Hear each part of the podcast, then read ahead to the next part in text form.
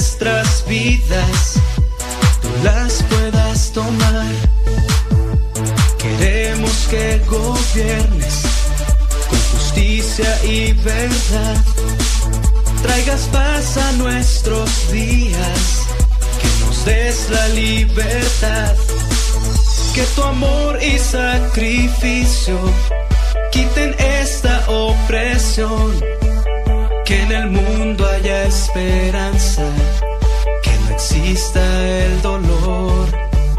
Que el que llora haya consuelo, quien ofende pida perdón. Ven y escucha nuestras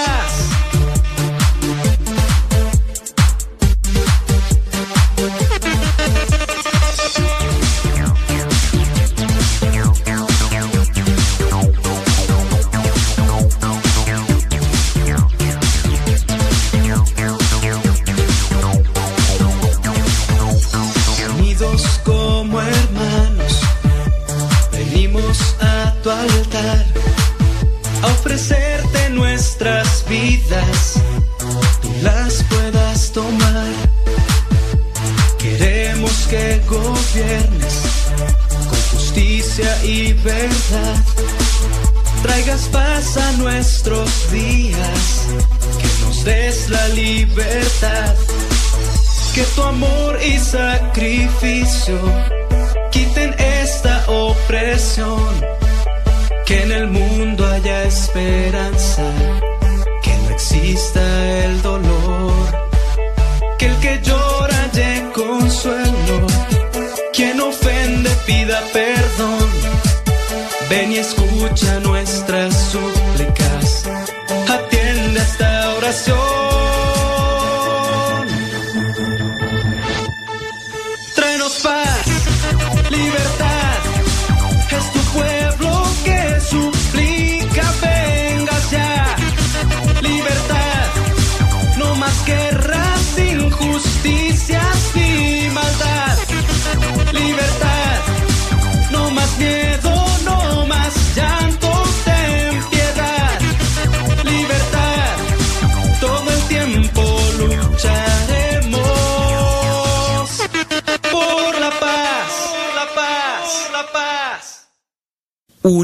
Por la paz de los misioneros servidores de la palabra, lo encuentras en el disco Cristo es nuestra paz.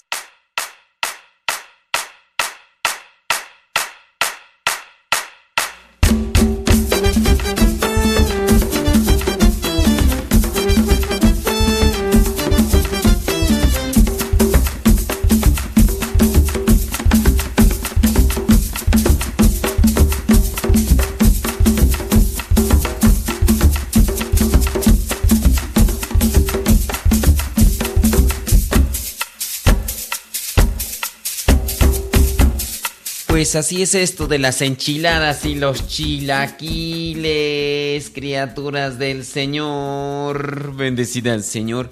Hoy es día miércoles primero de noviembre. Solamente déjenme recordarles a los que esperan la transmisión en Facebook o en YouTube que en México desde el domingo pasado cambiamos de horario. En México tenemos otro horario. Se retrasó una hora.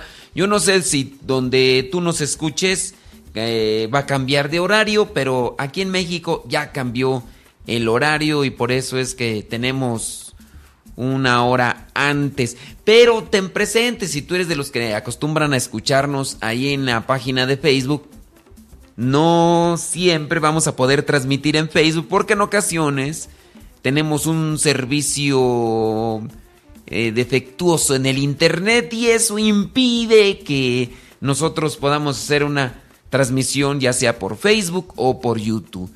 Pero estamos las 24 horas por Radio Cepa, así que, que, que, ay, que no escuché en el Facebook, no, no, no, no escuché en el Facebook. Bueno, si no, no escuchaste en el Facebook, pues pásale a, a Radio Cepa, ¿no? Ahí, ahí nos vas a escuchar, descarga la aplicación y si no en TuneIn, la aplicación TuneIn esa también ahí puedes escucharnos. En fin, en fin. Déjame ver quiénes son los que están por ahí. Dice Charlie Juárez Sec por todos los difuntos. No sé a qué se refiere, pero bueno. Eh, Marta Juan Torres, eh, saludos. Dice María Avelar, eh, está escuchando en Sugarland, Texas. Gracias. Eh, Charlie Juárez otra vez escribe, eh, pide oración por su salud y trabajo y por su esposa Telma de Juárez y por sus hijos Ronald y Charlie. Oh, entonces me imagino que es ahí por aparte.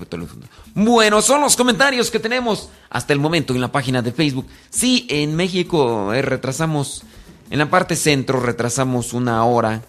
Me imagino que eh, este próximo domingo, ya mm, que es 5 de noviembre, cambia el horario en Estados Unidos y entonces ya nos empatamos.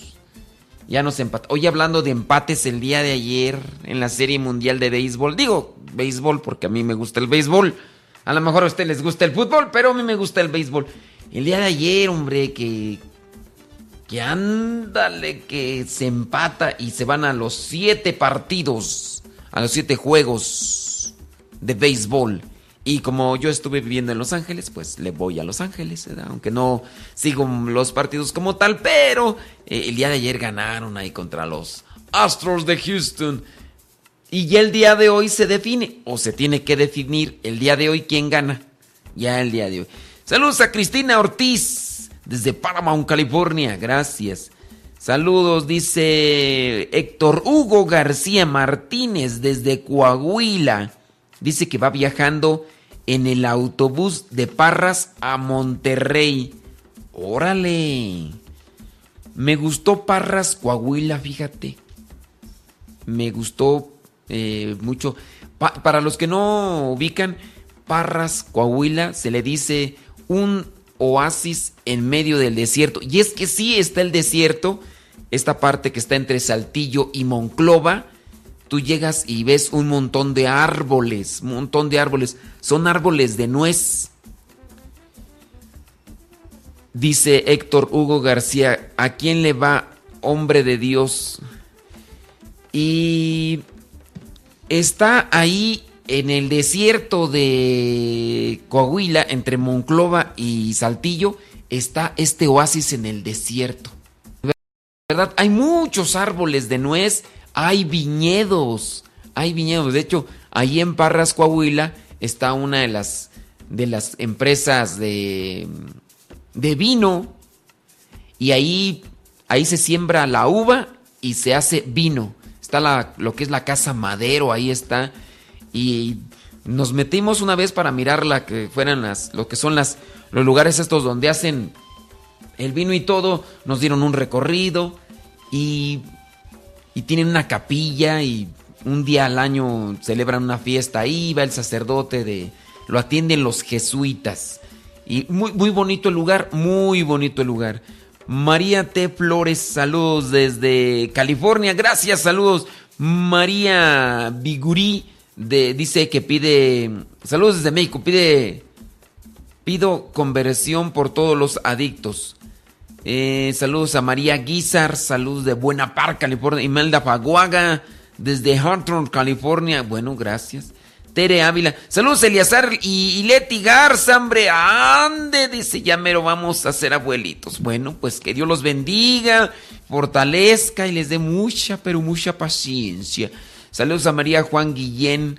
Saludos. Eh, ¿Quién más tú ahí que se me haya chispado? Este. Patricia Collins Rubalcaba desde Arkansas. Saludos. Saludos a. Eh, ¿Quién más? Elia E. Vázquez Miranda. Saludos, dice, pido sus oraciones por mi sobrinito Max, que ahora mismo lo están operando. Bueno, pues que Dios dirija las manos de estos doctores que están interviniéndolo. Saludos a... Se cambió el horario, ¿eh? Para que... En México se cambió el horario y pues bueno, por eso es que salimos a cierta hora. Y los del YouTube, pues ¿saben qué? Que los del YouTube, el internet me está ahí fallando, no sé, me está haciendo una mala jugada. Y déjame ver qué hago para que... Si algo está pasando ahí con el YouTube que se me corta la transmisión. En el Facebook no. En el Facebook no. Saludos a Sharo Kennedy desde La Paz, Baja California. Vamos a andar allá en un congreso, hombre, en La Paz. Esto ya tengo que mandar, de hecho, ahí el próximo 25 y 26 de noviembre vamos a andar ahí por La Paz en un... Eh, es un retiro para, eh, para los de los coros parroquiales. Por allá vamos a andar en La Paz, vamos a pijares de tierra. Dice, soy de Castaños, Coahuila, y cierto, Parras es hermoso, cuna de Francisco y Madero. Pido por la unidad de salud de familia. Yo creo que por eso le pusieron casa Madero, ¿verdad? Si es cuna de este señor Francisco y Madero. Saludos a Lisbeth Angélica Serna Alfaro desde Monterrey, Nuevo León, Josefina y Juan Olagués. Saludos, dice, eh, ¿cómo está? Sabe, padre, soy de Guanajuato, más bien de Romita, y mi último apellido es Zavala. Uy, pues sí, a lo mejor somos parientes. Hay pocos Zabalas, bueno, pero somos de Guanajuato, pues cómo no. Chente Reyes, saludos de Arlington, Texas. Saludos a Elizabeth Medina desde Toleson, Arizona. Trini Rodríguez desde Ohio pide oraciones por su hermana Guadalupe Rocío. Marta Beatriz Escalante Sánchez desde Ciudad del Carmen, Campeche. Ándele pues. Saludos. Dice, pide por las almas del purgatorio, por su santo es San Nicolás de Bari. Dios los bendice a todos ustedes y en el apostolado de la comunicación. Ande pues, hombre, María, Mari del León, saludos desde Detroit, Michigan. Héctor Hugo García Martínez dice, ayer fui al Santo Madero, buen ejercicio. Saludos a Guillermina Hernández desde Los Ángeles, California. Y a todos los que escuchan. Bueno, pues ahí está. Hoy es día primero de noviembre, día de todos los santos. Hoy la iglesia tiene presente a todos aquellos que, que se nos han adelantado y que después de una purificación, después de haber cumplido con la voluntad de Dios, han pasado a la presencia. Bueno, de eso vamos a hablar en un ratito más. Saludos a mi estimado Anthony Chávez desde Phoenix, eh, Arizona. Dice que anda en la mudanza. ¿Por qué andas en la mudanza, mi estimado Anthony Chávez? ¿Te andas mudando de casa? Rostro de misericordia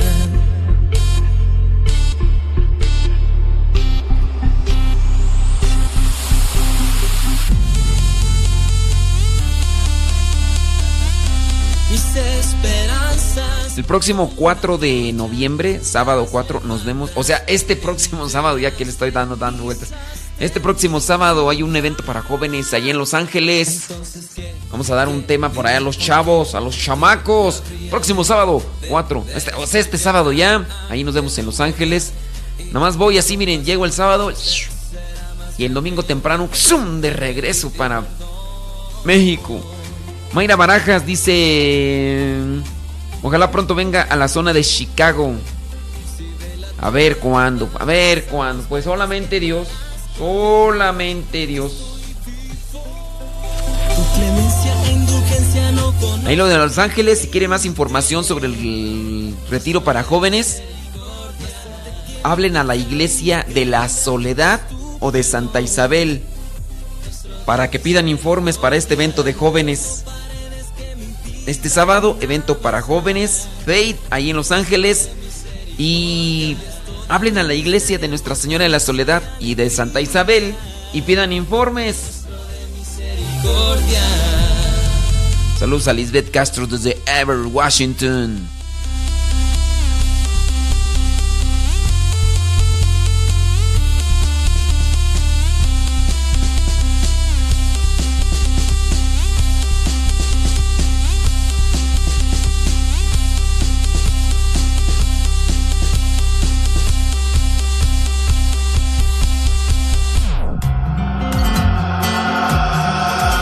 De jóvenes confiados en la misericordia de Dios. Tu clemencia e indulgencia no conocen ningún límite.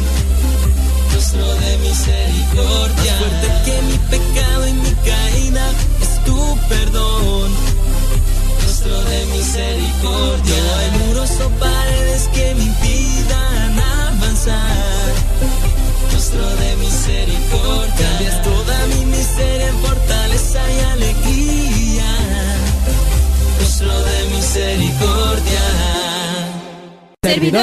palabra, te invitamos a un evento que marcará tu vida para siempre.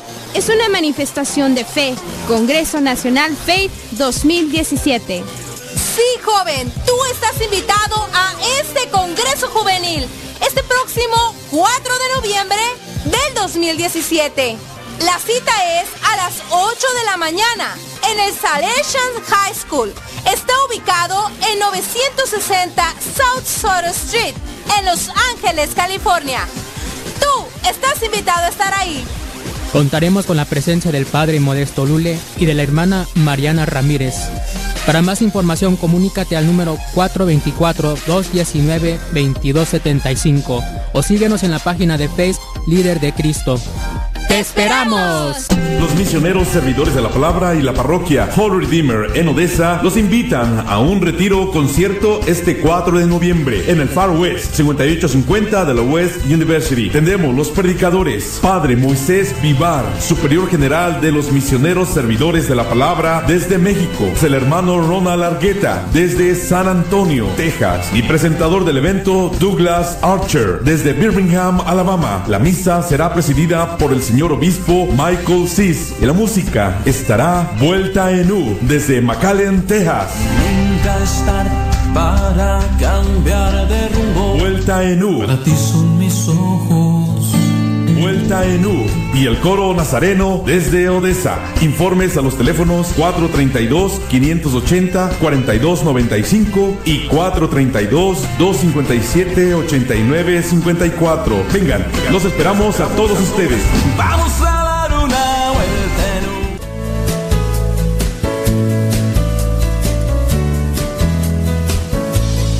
Fíjate que pensando en esto de cómo muchos católicos tienden a dar por sentado todo lo que concierne a su fe, te comparto una historia que me contó una señora hace unos días. Una señora que se convirtió al catolicismo hace algunos años. Y la verdad es que acá en los Estados Unidos he tenido la oportunidad de conocer a un grandísimo número de católicos que se han convertido al catolicismo después de ser protestantes. Y la constante que veo en todos ellos es que son personas que estaban tan interesadas por su fe, que la estudiaron tan a fondo hasta que llegó un momento en que se confrontaron por la verdad y acabaron convenciéndose de que la verdad estaba en la Iglesia Católica y por eso es que se han convencido en tanto que los católicos que dejan de ser católicos usualmente pasa al revés, usualmente es porque no conocen su fe, porque nunca se preocuparon por conocerla a fondo y de repente llega alguien de alguna iglesia protestante, de alguna secta, los marea muy fácilmente, los hace presas gracias a su ignorancia y los acaba convirtiendo. Entonces realmente el querer saber es un aspecto fundamental. Esta historia me llamó la atención porque me platicaba esta señora que ella y su esposo pertenecieron a varias iglesias y sectas incluso en la búsqueda de la verdad.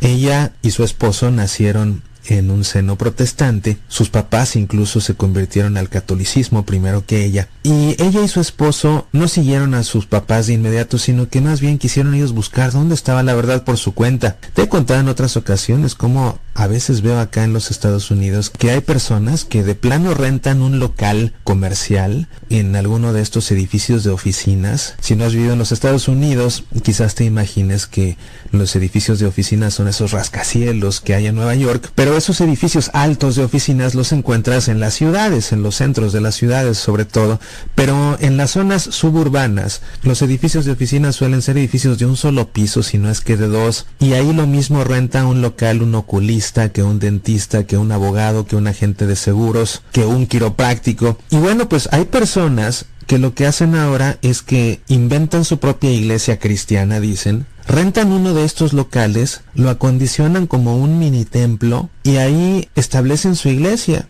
Hacen publicidad, la distribuyen en los buzones de las casas y lo peor es que hay personas que vienen y se hacen parte de estas sectas porque realmente no son iglesias, son sectas. Esta señora con quien platicaba me contaba cómo se inscribieron a una de estas iglesias y decía que era un ambiente muy casual, que todo estaba dispuesto casi como si fuera una sala grande, una sala de una casa con sillones cómodos, pero donde cabían varias personas. Primero leían la Biblia, y después de leer la Biblia servían té, café, galletas y mientras comían sus bocadillos, mientras tomaban su taza de café, el pastor les predicaba entonces y después comenzaban a comentar uno por uno qué era lo que el texto de la Biblia que habían leído significaba para ellos.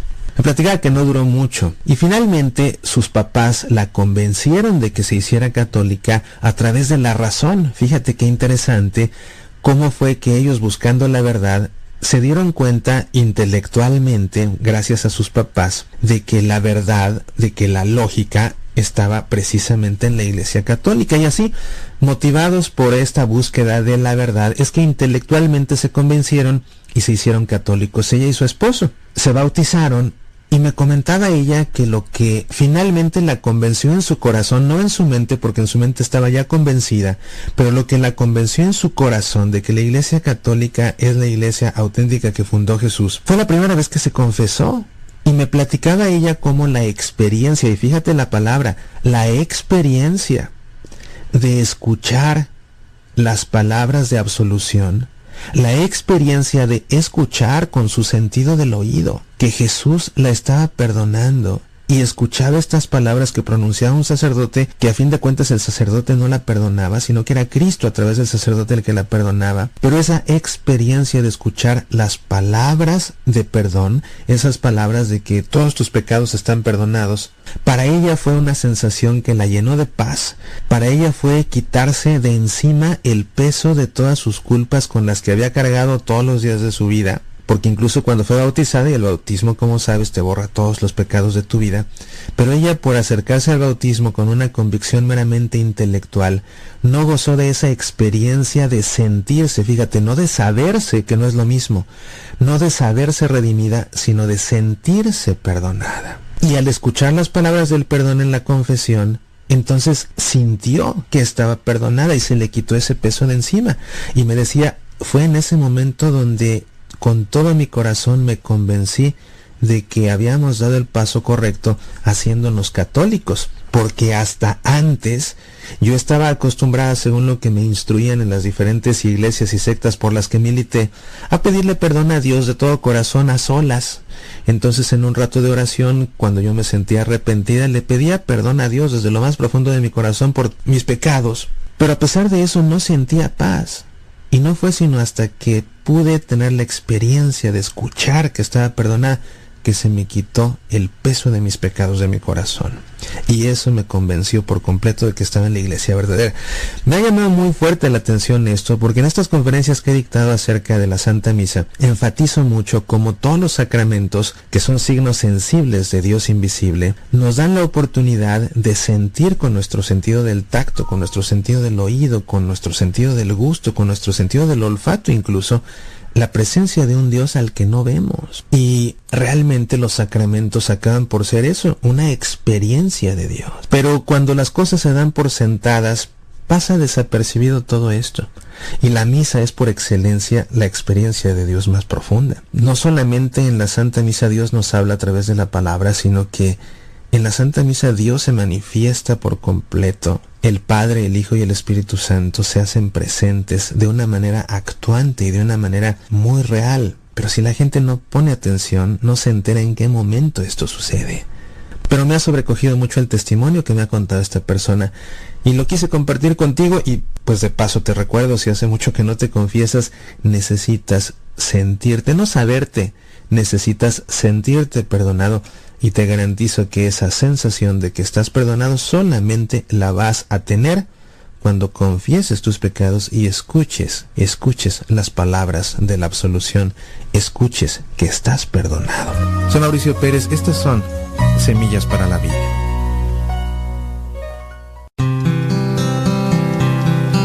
El tiempo que pierdes hoy es tiempo perdido para siempre. Escuchas Radio Cepa.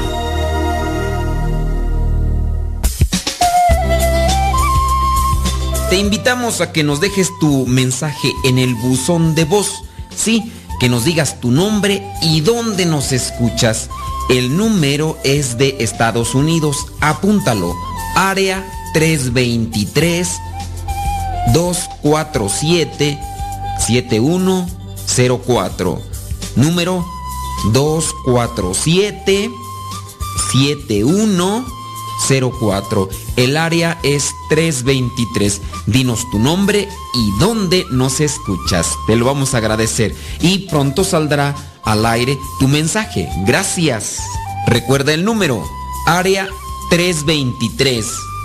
El número es 247 7104. Esperamos tu mensaje.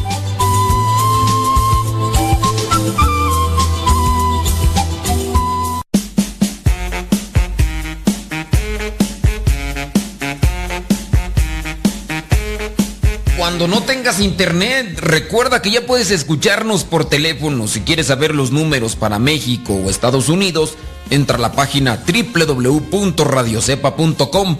Ahí están los números de teléfono para que marques y llames y al mismo tiempo escuches Radio Cepa sin necesidad de internet.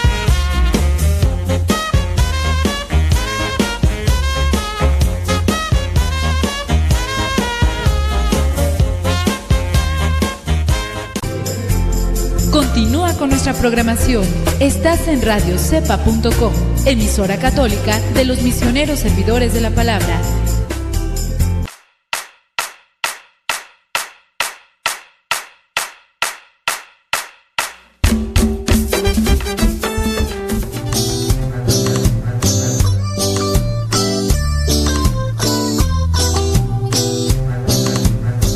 Desde muy temprano doy gracias a Dios.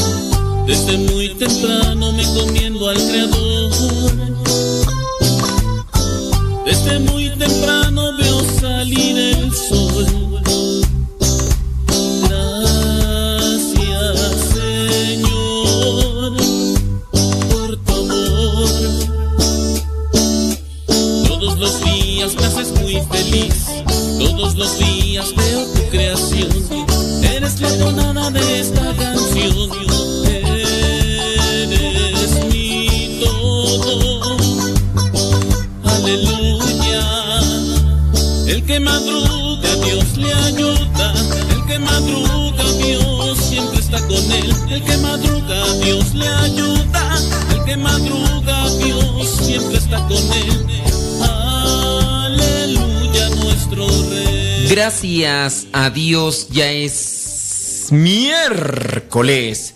Miércoles primero de noviembre. Estamos ya en otro mes. ¿Cómo la ve desde ahí? ¿Cómo le quedó el ojo tirante o flojo? Señoras y señores, vamos a echarle rollas al tigre. Y que nadie, absolutamente nadie nos detenga. Sí, hombre, ya. No, no, no, el tiempo de verdad. Pienso yo, pienso yo, no sé.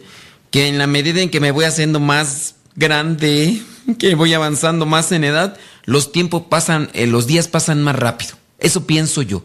Cuando era niño, se me hacían los días largos, largos, largos. De verdad, terminaba la escuela eh, a la una, dos de la tarde, más o menos, una de la tarde, llegaba a la casa y se me hacía eh, larguísimo el tiempo que transcurría de la una hasta las nueve de la noche, que era la hora en que me dormía. Y así, en ocasiones me recuerdo que me subía a un árbol que estaba por ahí, un saus, y me subía al árbol y me sentaba ahí a contemplar el atardecer.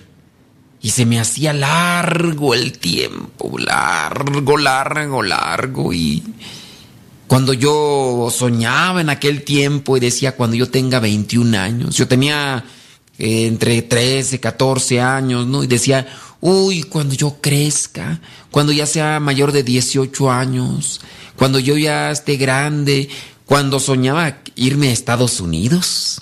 No, cuando vaya a Estados Unidos, voy a hacer esto, voy a hacer lo otro. En fin, los sueños que va acumulando una persona y que sin darte cuenta de repente ya has llegado a una edad que incluso no soñaba. Yo la verdad nunca llegué a pensar en cuando tenga 40 años. No, yo no, no, no, yo llegué a pensar cuando tenga 20, cuando tenga 25, más o menos.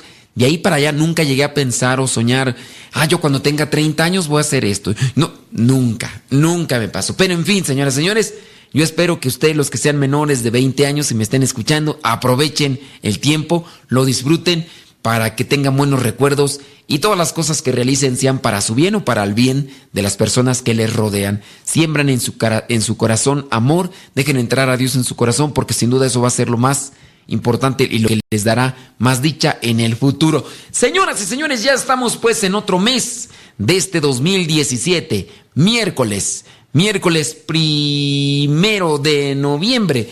Y en el miércoles primero de noviembre, nosotros recordamos a los, a los, a todos los santos, ya iba a decir a los fieles difuntos, no, pero eso va a ser mañana, a todos los santos. Hoy la iglesia también recuerda a San Benigno de Dijón, presbítero y mártir. También la iglesia recuerda al beato Rainero de San Sepulcro, religioso. También la iglesia recuerda al santo Licino, no es cierto, Licinio, Licinio de Ángeles, obispo. También la iglesia recuerda al santo Austremonio de Armenia, obispo. También recuerda al santo Cesario Cesario de Terracina, mártir, a los santos Juan y Jacobo de Persia, mártires ellos, también al santo Jerónimo Hermosilla, mártir dominico, también al santo Marcelo de París, obispo, al santo Pedro Almató Rivera,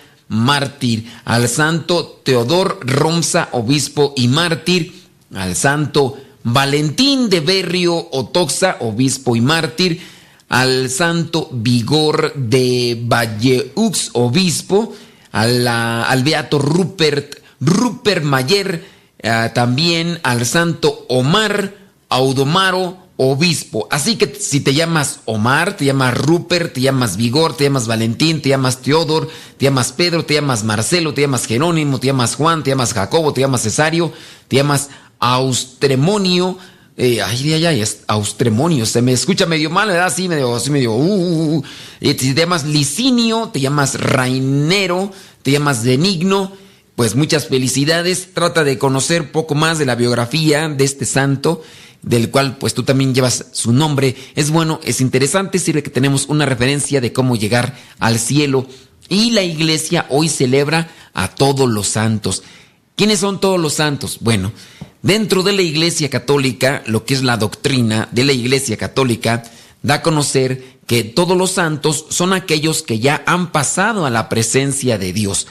Aquí los que mencionamos, beatos o santos, son los que la Iglesia presenta como con una vida más bien, con una vida ejemplar, con una vida ejemplar, lo cual suponemos que ya están en el cielo por todo lo que hicieron, buscaron y cumplieron con la voluntad de Dios, pero hay personas que ya han pasado a la presencia de Dios y a ellos nosotros les llamamos santos, porque dentro de la Iglesia Católica nosotros no creemos que ante la presencia de Dios estén personas que todavía tengan por ahí algunas manchas de pecado. Para eso está el purgatorio y después del purgatorio viene lo que es una purificación y después de la purificación pueden pasar ante la presencia de Dios y a esas personas o esas almas, a esas almas, nosotros ya les llamamos santos. Hoy recordamos a todos los santos que no están dentro del santoral, pero que ya están ante la presencia de Dios. Pedimos su intercesión y nos encomendamos a todos ellos, a las oraciones de todos ellos, todos los que están ante la presencia de Dios. Vámonos a la oración del día de hoy, señoras y señores. Día miércoles primero de noviembre.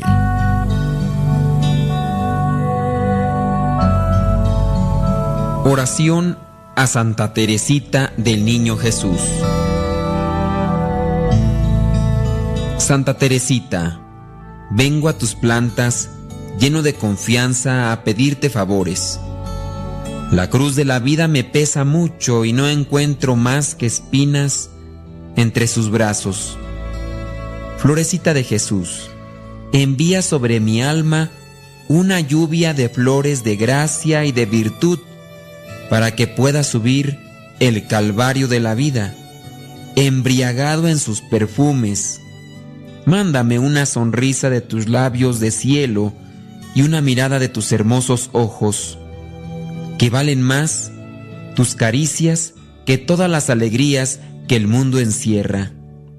Dios mío, por intercesión de Santa Teresita del Niño Jesús, dame fuerza para cumplir y concédeme la gracia que en esta oración te pido.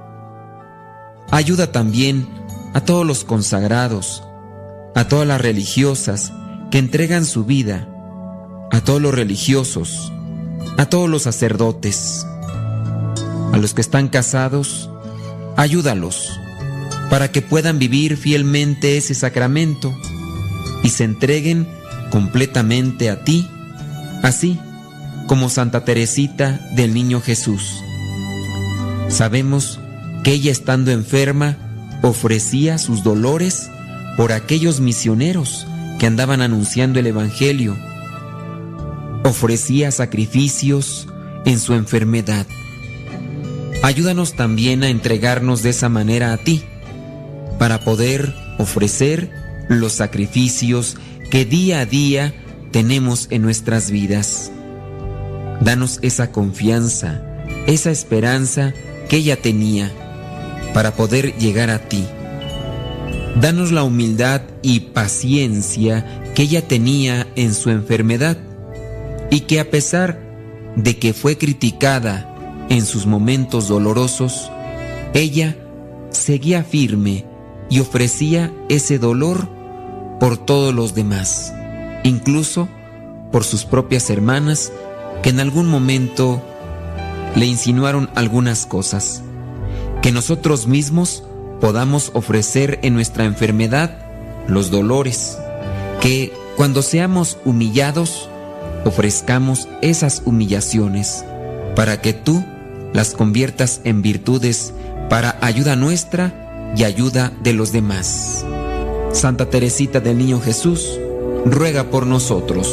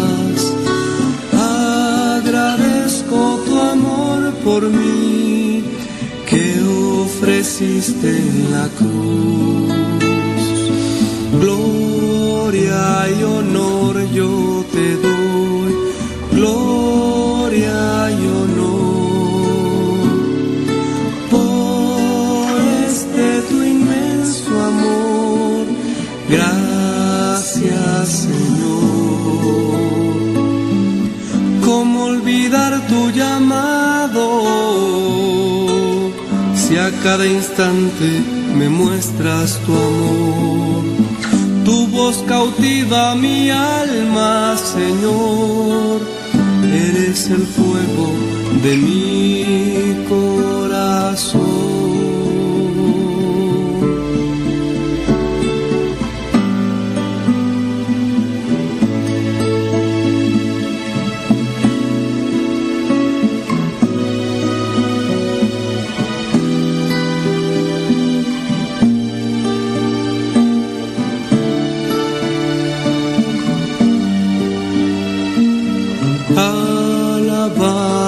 Sea Señor, alabado seas. Agradezco tu amor por mí que ofreciste en la cruz. Gloria y honor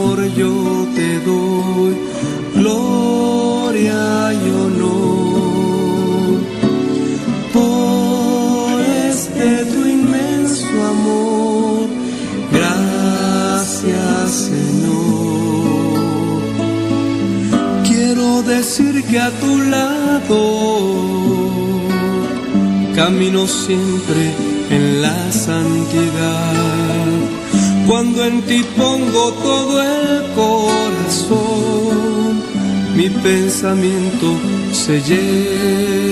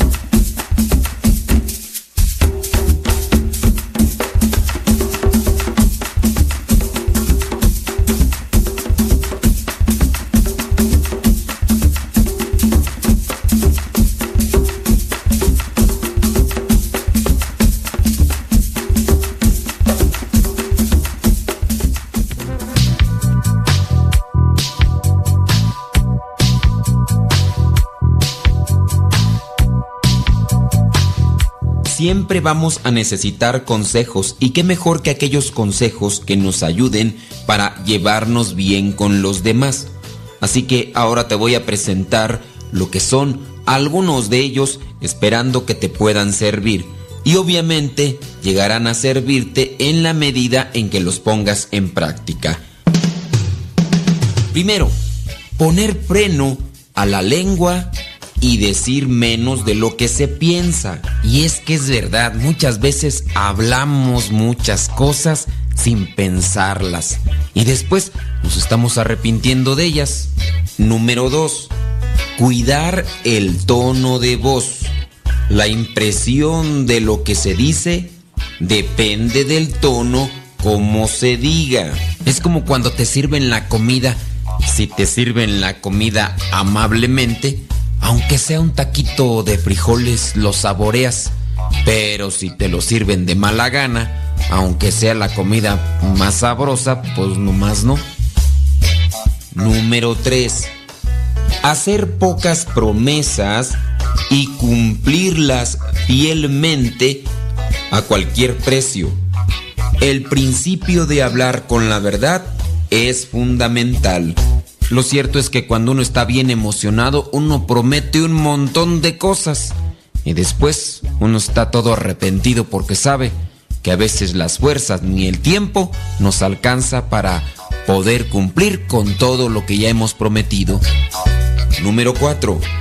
No dejar pasar ninguna oportunidad para decir una palabra amable y alentadora sobre alguien o sobre algo elogiar el trabajo bien hecho sin importar quién lo hizo.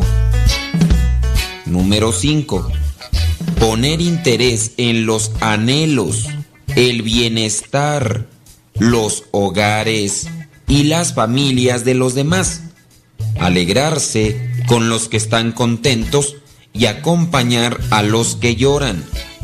Hacer sentir a aquellos con quienes se trate que se les considera personas importantes, sin tomar en cuenta cuán humildes sean. Número 6. Tener siempre la sonrisa en los labios. Reservar las penas, preocupaciones y desengaños para quienes puedan entenderlos. Número 7.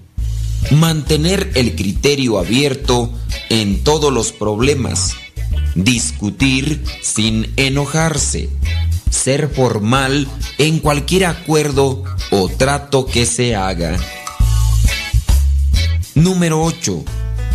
Si se tienen algunas cualidades, dejar que hablen por sí mismas y rehusar hablar de los vicios de los demás. Desalentar el chisme y no decir nada de nadie a menos que sea algo bueno. Número 9. No jugar con los sentimientos de los demás. La broma y el humor a costa de otros rara vez valen la pena y pueden herir donde menos se espera. Número 10. Ser responsable de lo que se diga o haga. Tener un alto sentido de la responsabilidad en el trabajo, con la familia y en los demás sitios donde se conviva. Y el número 11. Hablar con amor y entregarlo sin límite a los demás. Por medio del amor se puede vencer cualquier sentimiento contrario. Si nosotros nos esmeramos en llevar a la práctica estos consejos, sin duda resultarán cosas buenas, relaciones fraternas con los demás y lo mejor, seremos gratos a los ojos de muchos.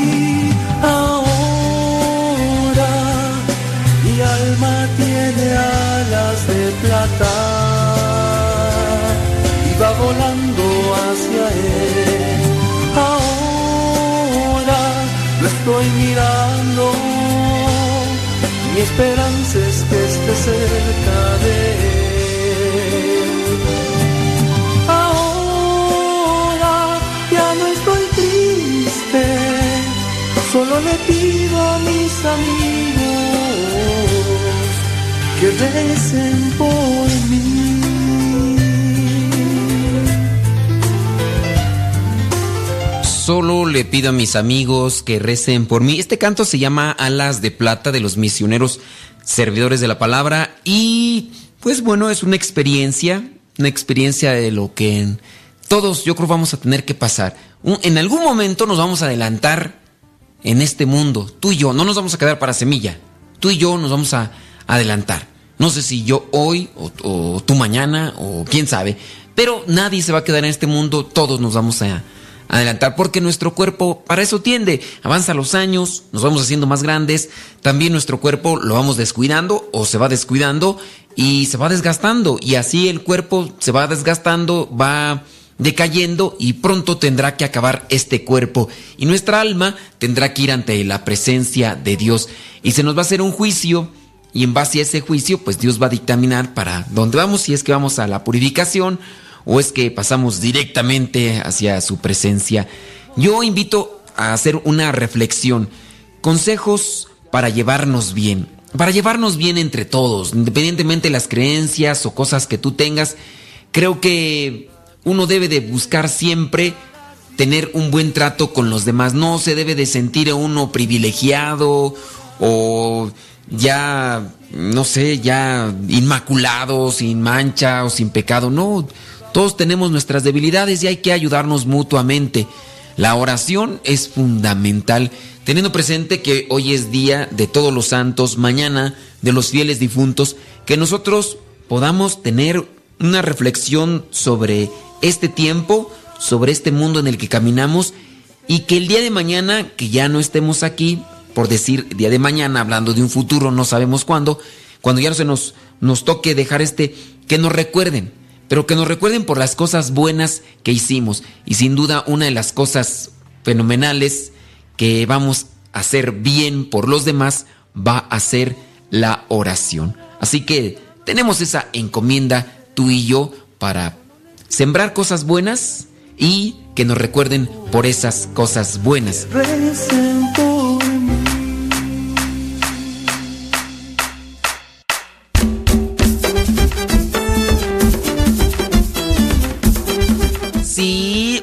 Les recuerdo que en México el domingo pasado se cambió de horario. Hoy es día miércoles primero de noviembre y el domingo pasado se cambió el horario, así que cuando no nos puedes escuchar en Facebook o en YouTube, recuerda, tienes que pasar a Radio Cepa. No sé si todavía nos esté escuchando mi estimado Hans Milstel Benoit. Me deja un mensaje ahí en Facebook y me dice que cuando lo vuelvo a invitar. Mira, pues yo en sí no es que organice actividades, pero ahí te tengo presente. Y de hecho, para las personas que quieran invitarlo, ya varias veces he puesto, programado un pequeño testimonio que él compartió cuando lo conocí en Puebla. Él de Francia él se mete a las drogas, él muy drogado se llega a, a poner dosis de, heroína entre los dedos de los pies, en los testículos y muchas cosas más. Después, él tiene una pues una alucinación, drogado y se avienta, no recuerdo desde dónde, tercer, cuarto, quinto piso y llega a pues a estropearse lo que son sus piernas y ahora camina con prótesis. Él ha salido adelante y ahora se dedica a ayudar a jóvenes que también están inmiscuidos en la drogadicción, en la prostitución. Tiene un testimonio impactante, búsquenlo ahí en, YouTube, hay algunos videos de él. Se llama Hans Mulutz. Mulutz. Así hagan de cuenta H-A-N-N-S Hans Müller Y él estaba trabajando en Guatemala, no sé ahora, pero puede también apoyarles mucho. Él da pláticas para que los jóvenes se pongan así, digan, mira, las drogas no te llevan a nada bueno. Estas son las cosas que me pasaron a mí. Él nos platica que dentro de lo que era su adicción, llegaba a robar cosas para seguir seguir alimentando esa adicción. Pero bueno, ahí, les dejo ahí el ahí me dejó el comentario en el Facebook. De hecho, ahí me imagino que ahí lo pueden contactar. Hans Müller Ahí en el Facebook, ahí se quedó la el, comentario. no sé si todavía nos sigue escuchando. Angélica Rapun, saludos de Inglewood, California. Saludos a Marta Juan Torres, dice que pide oración por la conversión de todos aquellos que celebran el Halloween y que se dicen creyentes. Saludos a Juanita Reyes de San Fernando, Cali pues, no, bueno, no sé si es San Fernando, California. Esther Rangel de Olivas, saludos, dice.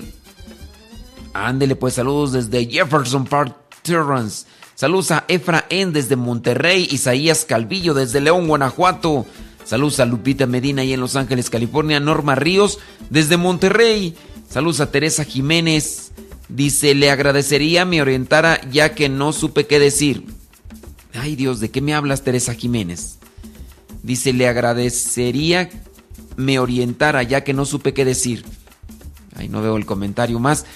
Saludos a Marichuy Aburto Aguilar por los misioneros de Cristo Mediador. Saludos a Leti Gómez, dice saludos desde Ojo Seco, Guanajuato. Marisela Ledesma dice, le comenté a una persona de mi iglesia que lo de hacer altares el día de los fieles difuntos no es cristiano católico y ella dice que no sabía, pero también me dijo que otra persona de la iglesia que sí está evangelizada. Bueno, eso dice. ¿eh? Hay gente que se dice que está evangelizada porque trabaja en la iglesia y en verdad no están evangelizados. Dice, lo hace porque... Y me dijo que le iba a preguntar a nuestro sacerdote de la iglesia que si eso estaba bien y luego me compartió un artículo de Así Prensa donde explica que los católicos sí pueden hacer altares del Día de los Fieles Difuntos. Pues ahora no entiendo, padre, por qué usted dice que lo de Así Prensa sí es verídico. Eh, me compartió ese artículo. Bueno, yo ni he visto ese artículo de Así Prensa y yo solamente presento lo que son los preceptos, Marisela Ledesma. Yo solamente presento esos, digamos, fundamentos. Yo eso es lo único. El de hacer altares de los muertos, poner comida, poner bebida, es porque se tiene la creencia de que los muertos vienen a respirar las esencias de la comida. Si tú dices, que yo no lo he visto, si tú dices o te dicen que así prensa dice que está bien hacer esas cosas, bueno, pues es así prensa, ¿no? Pero tú dime, no sé cuánta formación tengas, Marisela Ledesma, dentro de lo que es la doctrina cristiana, nosotros creemos, como cristianos católicos, que los muertos vienen a, a, comer o a respirar la esencia de las comidas. Nada más. Digo, pues échenle pues un poquito de coco. Yo presento una reflexión y digo, eso no es cristiano, poner altares. Otra cosa es que las personas pongan imágenes de los que ya se adelantaron y recen por ellos. Esa es otra cosa. Pero ya lo que son clásicos altares de los muertos, del Día de los Muertos, que de hecho es patrimonio inmaterial de la humanidad. Patrimonio inmaterial de la humanidad. Porque hay eh, patrimonio material de la humanidad, patrimonio de la humanidad, fíjate. Por ejemplo, las pirámides de Teotihuacán, las pirámides de Chichen Itza, ese es patrimonio de la humanidad, pero eso es patrimonio material. Entonces, si tú, Marisela, me vienes y me refutas, me dices, es que así prensa, esa así prensa dijo eso, yo ni he visto el artículo de así prensa, yo solamente te digo lo que es la doctrina cristiana. Pero en fin, ahí se los dejo. También pues hagan reflexión, oye. Pareciera ser que como que nos están así como que confrontando. Es que fulano de tal dijo, fulano de tal dijo. Bueno, yo les presento un fundamento cristiano. Hagan también una, una reflexión. Saludos a Concepción Fiscal desde San Andrés Tustla, Veracruz. Gracias. José Hernández, saludos desde Atlanta. María Luisa Romero, saludos. Saludos a Héctor Hugo García. Eh, saludos a Yagis Love y Roger desde Riverside, California. Saludos, dice a su hermana por su nueva bebé que se llama Marlet. Saludos a Beba Aguilar, dice, dice buen testimonio de Hans. Saludos a Remy Pérez desde Spatarburg Sur, Carolina. Bueno, saludos hasta allá. Saludos a Mina Mentle. Saludos desde Freehold, New Jersey. Saludos.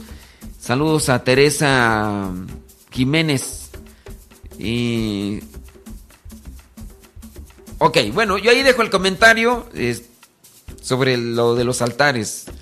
Sí, es que en ocasiones vienen y me dicen, es que, por ejemplo, me decían, es que el padre Sam dijo, yo la verdad ni he visto los videos del padre Sam, y yo sé, es muy popular el padre Sam en, en Facebook y todo lo demás, pero creo que yo busco la manera de presentar un fundamento para la reflexión. Ayer, por ejemplo, alguien me decía que no era ni bueno vestirse de santos por lo del Halloween. Que no era bueno. Ciertamente yo escribí un artículo hace como cuatro años cuatro o cinco años. Y yo sí propuse pues que se vistan de santos si es que en algún lugar se los piden. Pero hoy he, digamos, modificado mi pensamiento. Yo digo, no, no tienen por qué andarse vistiendo de santos para participar en este día 31 de octubre. No tienen por qué, no es una obligación. No se van a ganar el cielo si lo hacen. No, no van a ser más santos si lo hacen. Entonces, lo que no te ayude a la santidad, mejor déjalo, ¿no? Si, si en su caso te ayuda para otra cosa que sea provechosa para el organismo, pero si es algo que que confunde, pues mejor no lo hagas, ¿no? Es una idea que yo tengo ya. Saludos a Aletze Pérez García. Dice, estamos muy felices porque pronto veremos a nuestra hermana si Dios quiere. Si Dios quiere, Aletze. Aletze. A mí me daría más felicidad si ya pronto mejor se casan. Saludos a Bartolo Gijón. Gracias. Saludos a Calderón Liliana. Gracias. Reina Gutiérrez. Saludos, dice que nos está escuchando desde Atlanta, Georgia. Recuerden que en México cambiamos el horario el domingo pasado para las personas que de vez en cuando nos echan pleito, pero dice pues que, pues que ya no sabe ni qué onda porque que, que, que, así prensa dice. Yo la verdad ni he visto ese artículo de así prensa donde diga que, que se hagan altares de los muertos. Saludos a Lidia Phoenix. Eh, dice, le mandé un email, gracias. No sé si ya lo haya leído de Dallas, Texas. Bueno, no, no he leído porque, pues bueno, ahí tenemos varias actividades, pero denos, denos oportunidad y, ya. este próximo sábado 4 de noviembre, ahí en Los Ángeles, un evento para jóvenes, el FATE, ahí en Los Ángeles, California. Ojalá y nos puedan acompañar los chamacos, ahí en, pues ni sé por dónde ahí, pero ahorita les pongo el promo para que si nos pueden acompañar este próximo sábado. Más llego el sábado del domingo de bolón ping pong de regreso a Tiscucu.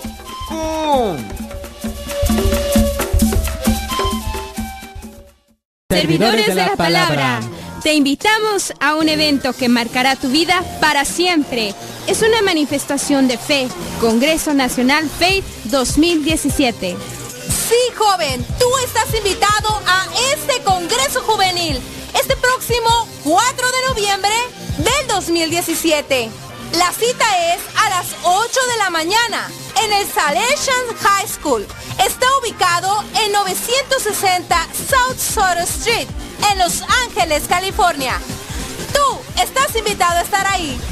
Contaremos con la presencia del padre Modesto Lule y de la hermana Mariana Ramírez.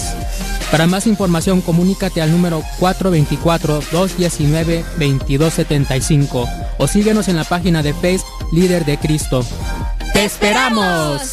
Los misioneros servidores de la palabra y la parroquia Holy Redeemer en Odessa los invitan a un retiro concierto este 4 de noviembre en el Far West 5850 de la West University. Tendremos los predicadores Padre Moisés Vivar, superior general de los misioneros servidores de la palabra desde México, el hermano Ronald Argueta desde San Antonio, Texas y presentador del evento Douglas Archer desde Birmingham, Alabama. La misa será presidida por el señor obispo Michael Y la música estará vuelta en U desde McAllen, Texas.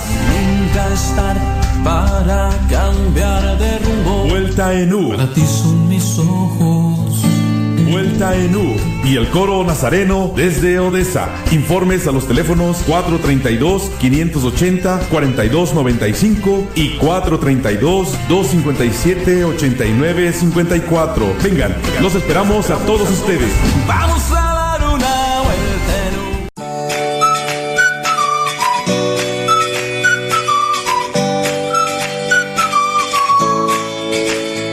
Esta es la historia de Rebeca Solórzano y la historia de su vida que es rechazada por muchas personas en este mundo. Su madre estaba muy enferma y ella fue concebida en una violación. Siguiendo los parámetros dominantes, Rebeca nunca debería haber nacido, pero un testimonio viene a ser una luz en la vida y cuenta que gracias a su historia y a los ángeles que la adoptaron, ahora puede estar casada y ser madre de tres hijos. Ella quiere expresar al mundo que toda vida es valiosa sin excepción. Ella nació en el año 1986. No es frecuente que un bebé venga a este mundo en situaciones tan adversas como lo fueron las de ella. Nacer de una madre enferma, no apta para cuidar un hijo, y más aún que el nacimiento de ese bebé no haya sido planeado porque fue consecuencia de una violación y que ese bebé en tamañas circunstancias no tenga un padre que vele por ella ni una madre, puesto que la mamá no le podía cuidar. Sin embargo, hay historias que parecen milagros y el de ella viene a ser uno. No tuvo la oportunidad de vivir con su madre biológica porque simplemente ella no podía cuidarle. Pero en cambio llegaron dos seres llenos de luz que se convirtieron en sus padres adoptivos. Su padre es carpintero, su madre ha tenido trabajos diferentes, ella creció con ellos, en una familia, dice, humilde. Sus padres siempre lucharon por ella, lucharon con paciencia y arduo trabajo hasta lograr que fuera capaz de valerse por sí misma. No fue fácil, pero esto le dio fortaleza para afrontar retos en su vida y darse cuenta de lo que realmente quería. En esa familia maravillosa vivió hasta los 23 años. Después se casó. Ahora dice que hay una voz interior que sabe y le dice que la vida es valiosa sin excepción y agradece infinitamente que le concedieran la gracia de vivir y ser la mujer que ahora es. El destino, dice ella, le ha proporcionado experiencias y ha aprendido de ellas. Cuando estudiaba, dice que tuvo la oportunidad de ir a un intercambio escolar a Chile. Ahí conoció a personas con grandes talentos, entre ellos conoció a quien hoy es su esposo. Dice que es un hombre de gran corazón, Juntos han tenido ya tres hijos, los cuales crecen, dice, a pasos agigantados. Hoy agradece la gran herencia que en vida han dejado su familia y amigos. Ella reconoce que es un legado, un legado que le lleva al éxito en la vida y que esto pues no se consigue solamente saliendo en televisión o haciéndose famoso como lo llegan a remarcar muchos o lo piensan, sino se adquiere luchando y triunfando en cada batalla que vives por mínima que parezca, amando y agradeciendo los detalles más pequeños y la humildad que a veces olvidamos para con los demás. Hoy por hoy es consciente de sus orígenes y estos le ayudan a afrontar la vida con valentía. Esto, dice ella, quiere transmitirlo a las generaciones venideras, desde sus hijos hasta los que por alguna razón lleguen a conocer su testimonio. La vida, dice, es el regalo más grande que podemos tener y las decisiones que tomemos en la vida definirán nuestro destino. Ella dice que tiene un compromiso con la vida y la defenderá con todo su corazón, porque a ella la dejaron vivir. Es tiempo de proteger la vida de las nuevas generaciones que formarán una nueva nación en el mundo. Digamos sí a la vida y luchemos con todo el corazón por defenderla.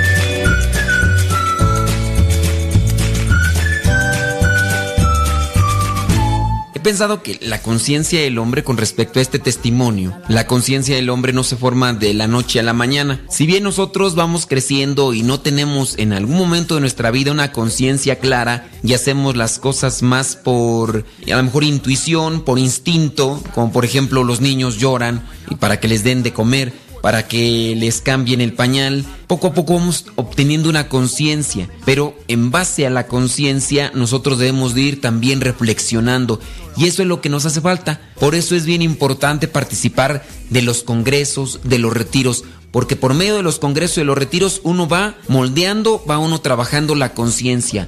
O no tienes conciencia o tienes conciencia de lo que eres. Ojalá entonces puedan participar ustedes de los congresos, de los retiros que se los ofrece. Todo esto es para alimentar el alma, pero también para ir reflexionando, ir moldeando nuestra conciencia a la manera cristiana, que cuando nos toquen esos momentos difíciles, duros, estrepitosos, nosotros podamos responder como verdaderos hijos de Dios que digan qué madurez tienes. Y es que una persona madura eso refleja su cercanía con Dios, el respeto, la sinceridad, la honestidad, la fidelidad.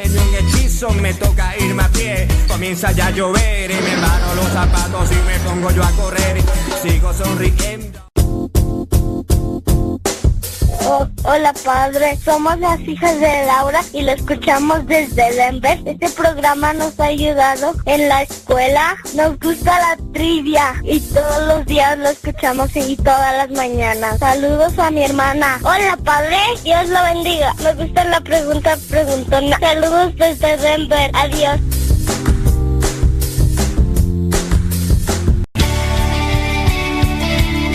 Padre muerto.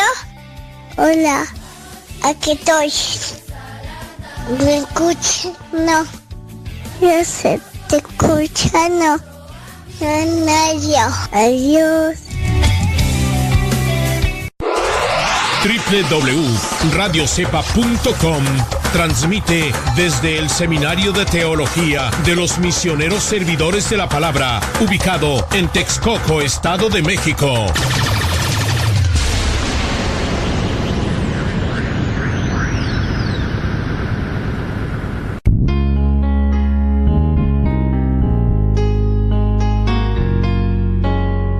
Ante una humanidad corrompida por los antivalores, cuyas consecuencias son corrupción, delincuencia, homicidios, injusticias, violencia, superstición y sin sentido de la vida, son como en nuestros días. No son leyes más duras lo que necesita el hombre para corregirse, sino que conozca a Dios para reconstituirlo como hijo e imagen de Dios. Asiste a los retiros bíblicos de evangelización en cualquiera de nuestros centros. Para mayor información, escribe a rodecepa.com, porque el conocer a Dios es darse una nueva oportunidad para volver a empezar.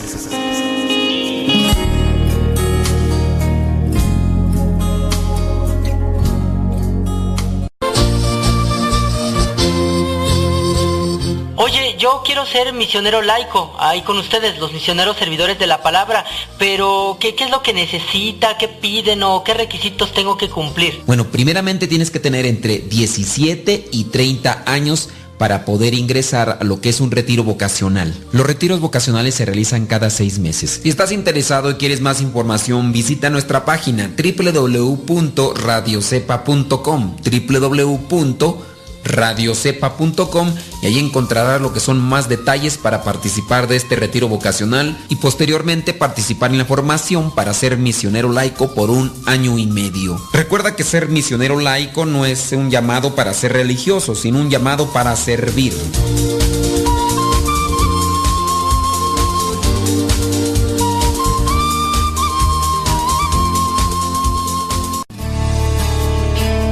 En estos momentos vamos a escuchar la palabra de Dios. Dispón tu corazón para que el mensaje llegue hasta lo más profundo de tu ser.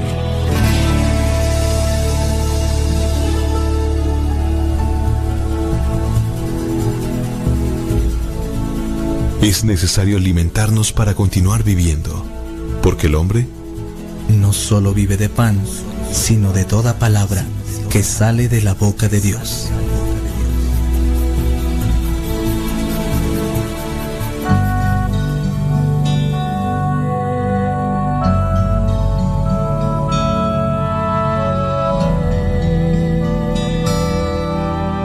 Lectura del Santo Evangelio según San Mateo capítulo 5 versículos del 1 al 12.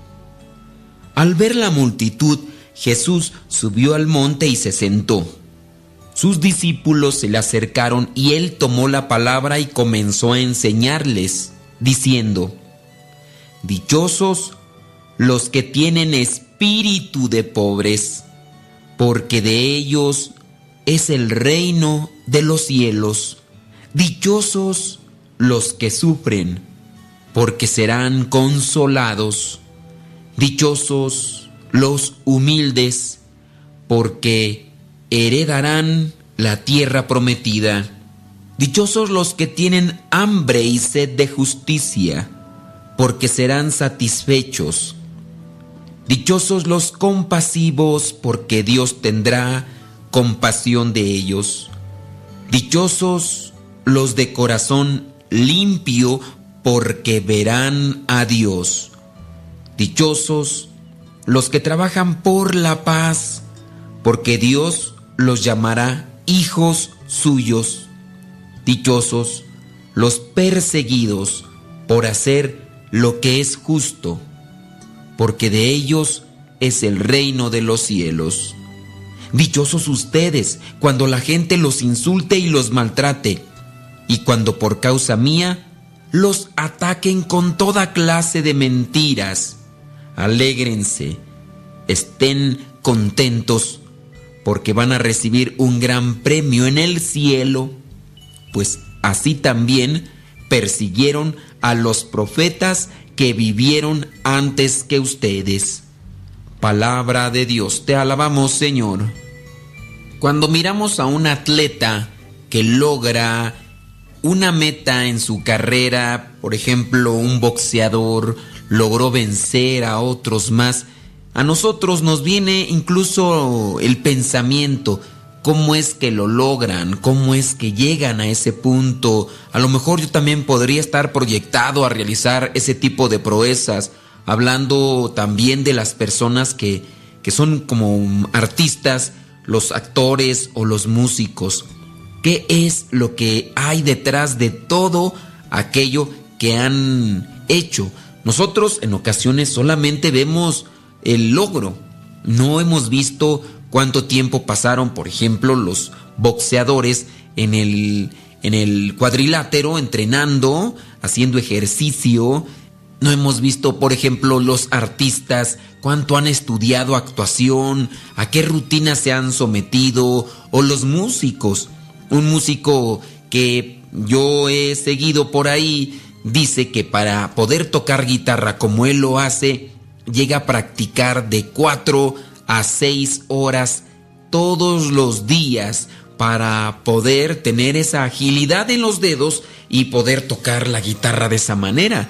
Recordemos aquel nadador olímpico de Estados Unidos que se llevaba cantidad grande de medallas como creo que casi no ha existido o si los hay son muy pocos.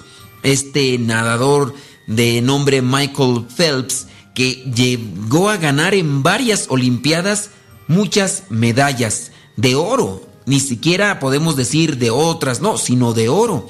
Pero, ¿qué hay detrás? Cuando sabíamos que él había caído en una situación de depresión, de alcoholismo, y pensaban que ya su vida incluso su carrera estaba acabada, logró levantarse nuevamente y ganar medallas de oro en los Juegos Olímpicos. ¿Qué existe detrás de estas personas? Sin duda hay mucha disciplina, mucho esfuerzo, mucha pasión, mucha entrega.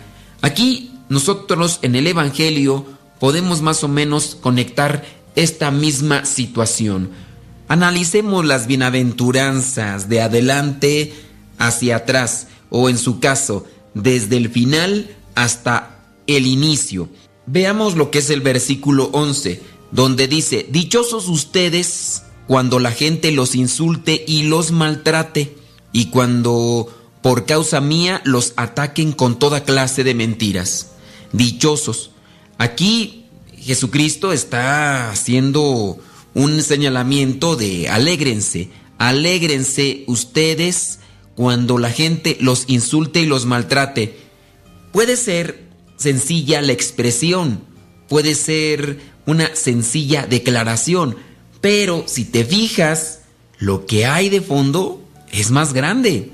¿Cómo vamos a hacerle nosotros para mantenernos en paz, ser pacientes, ser comprensivos cuando nos encontremos a ese tipo de gente que te vas a encontrar en las redes sociales, que te vas a encontrar en la calle, que te vas a encontrar hasta en tu propia familia por simplemente seguir a Dios. Dichosos ustedes cuando la gente los insulte y los maltrate, y cuando por causa mía los ataquen con toda clase de mentiras.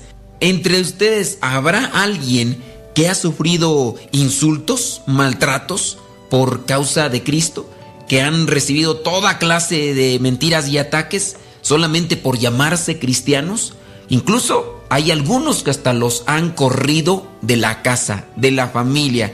Ya no vas a ser mi hijo de ahora en adelante. Estas cosas de verdad existen.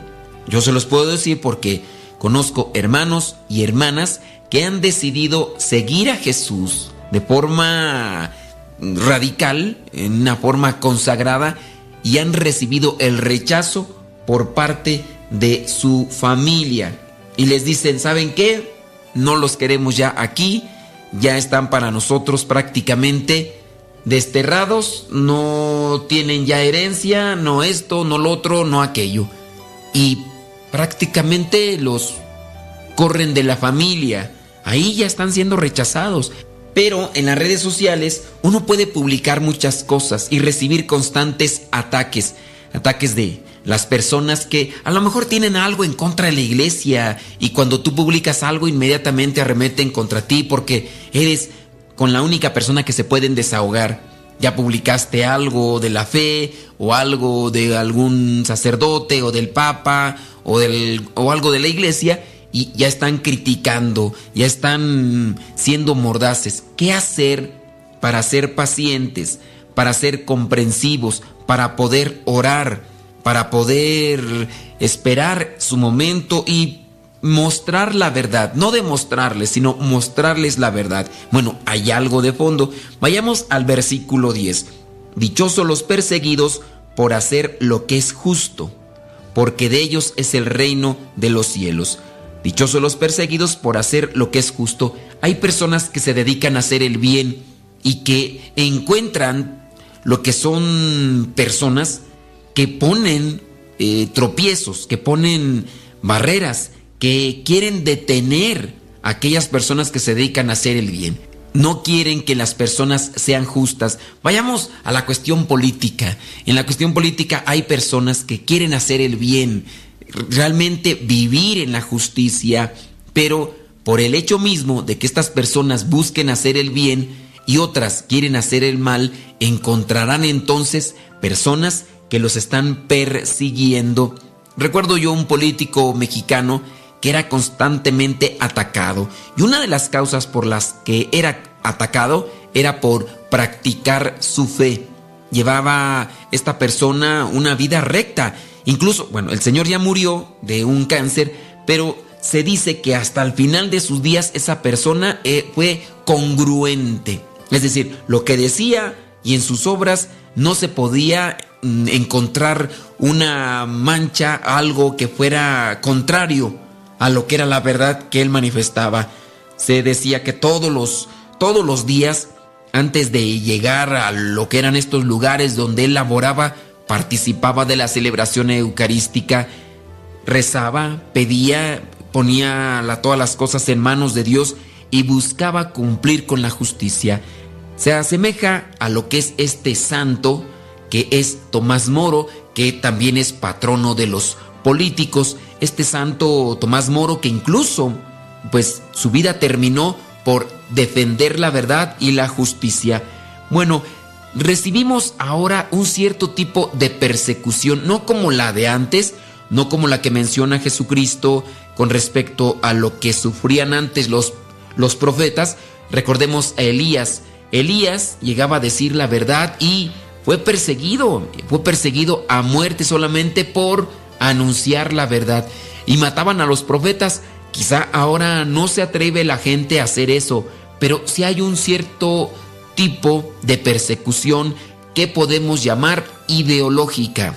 Los cristianofobos o aquellas personas que tienen una aversión a Cristo o a todo lo que se diga cristiano. Incluso no importa si es cristiano católico o cristiano evangélico. Tienen una aversión, atacan ferozmente a toda la persona que se manifieste como seguidor de Cristo y utilizando las redes sociales, utilizando un perfil falso, utilizando un seudónimo, las personas, o hay algunas, que se dedican a estar atacando y persiguiendo ferozmente. Algunos de los personajes católicos más populares constantemente reciben ataques no solo de uno, sino de grupos, un torbellino de personas que son cristianofobos, es decir, tienen fobia a las cuestiones de Cristo, a lo que es cristiano, y se dedican a atacarlos. Pero, ¿cómo mantenerse en paz ante este tipo de ataques? Vayamos al versículo 8. Dichosos los que trabajan por la paz, porque Dios los llamará hijos suyos. Encontramos a muchas personas que trabajan por el bien, por la paz, y aún así hay gente que les critica y que solamente está buscando a ver qué inventa para denigrarlos, para ensuciar su imagen, cuando están haciendo bien. ¿Qué hacer para mantenerse en paz cuando estamos trabajando por el bien de los demás y aún así hay gente que te está juzgando y criticando por las cosas buenas que haces?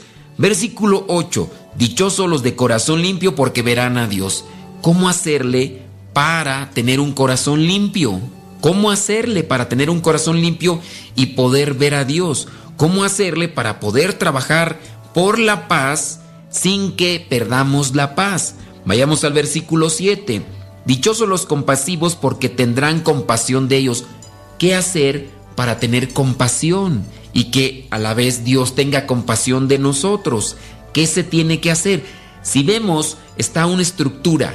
Está bien. Dichosos, felices, todos los que están practicando todo esto. Pero para que lleguen a practicar esto necesitan de algo. Vayamos al versículo 6. Dichosos los que tienen hambre y sed de la justicia, porque serán satisfechos. La pregunta es, ¿y cómo hacer para despertar esa hambre y sed de justicia? Esa justicia que necesitamos todos. No solamente la justicia de la que habla Platón, sino la justicia que viene de lo alto. Hay personas que no se preocupan por practicar la justicia y que, peor aún, cuando ven que otra persona está recibiendo una injusticia, ni siquiera se inmutan, dejan que cada quien viva por su lado. Vemos tanta indiferencia, tanta indiferencia en la sociedad. A alguien le están haciendo algo malo y los demás nos quedamos solamente de espectadores. No nos metemos para ayudar a esa persona que está siendo maltratada, que le están aplicando algo que no es correcto. Vayamos al versículo 5. Dichosos los humildes porque heredarán la tierra prometida. ¿Y qué hacer para ser humildes? ¿Cómo se cultiva la humildad? ¿Cómo se siembra la humildad? ¿Cómo se trabaja en la humildad? Vienen las preguntas. Vayamos al versículo 4. Dichosos los que sufren porque serán consolados. Sufrir, sufrir de muchas maneras la opresión, la injusticia, vaya. Hay muchas formas con las que uno va a estar sufriendo, pero hay que sufrir poniendo todas las cosas en manos de Dios. Pero ¿cómo sufrir sin llegar a esa desesperación que nos puede llevar este sufrimiento? Vayamos al versículo 3. Dichosos los que tienen espíritu de pobres, porque de ellos es el reino de los cielos. Encontramos aquí en este versículo 3 lo que viene a ser la raíz de todo. No podemos consolar a los demás, no podemos ser humildes, no podemos practicar la justicia, no podemos ser compasivos, no podemos estar limpios de corazón, no podemos trabajar por la paz, no podemos mantenernos en paz nosotros mismos o no podemos ser fuertes ante los ataques de los demás si no somos pobres de espíritu. Si no somos pobres de espíritu, ¿por qué? Aquí podemos entender la pobreza de espíritu por necesidad. Imagínense que cambiamos esta, dichoso los pobres de espíritu por necesitados. El pobre es un necesitado. Hay personas pobres, pero porque son holgazanes, porque no quieren trabajar, porque quieren todo fácil, están acomodados y viven en la pobreza. Pero la persona pobre que está necesitada busca por aquí, busca por allá, busca muchas cosas para poder sostener a su familia, para poderse sostener él. Habrá personas que no les va a dar vergüenza ocupar un cierto tipo de trabajo porque están necesitados. Si cambiamos esto de dichosos los que tienen espíritu de pobres, si lo cambiamos por necesitados, se comprende mejor. Dichosos los que tienen espíritu de necesitados porque de ellos es el reino de los cielos. ¿Necesitados de quién? De Dios. Y la persona que está necesitada de Dios se alimentará de Dios de una forma, aquí, allá y en muchas partes. y al mismo tiempo que se alimenta con Dios, alcanzará aquellos dones espirituales que vienen de Dios. ¿Para qué? Para poder consolar a los demás, para poderse mantener firmes ante el ataque y la penumbra de los demás, para buscar también la humildad. Si yo busco a Dios, Dios me da el don de la humildad.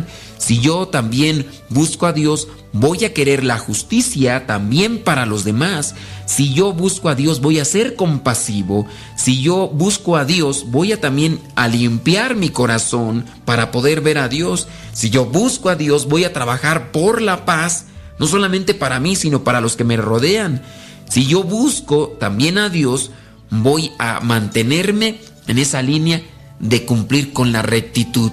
Procuremos tener esa necesidad de Dios.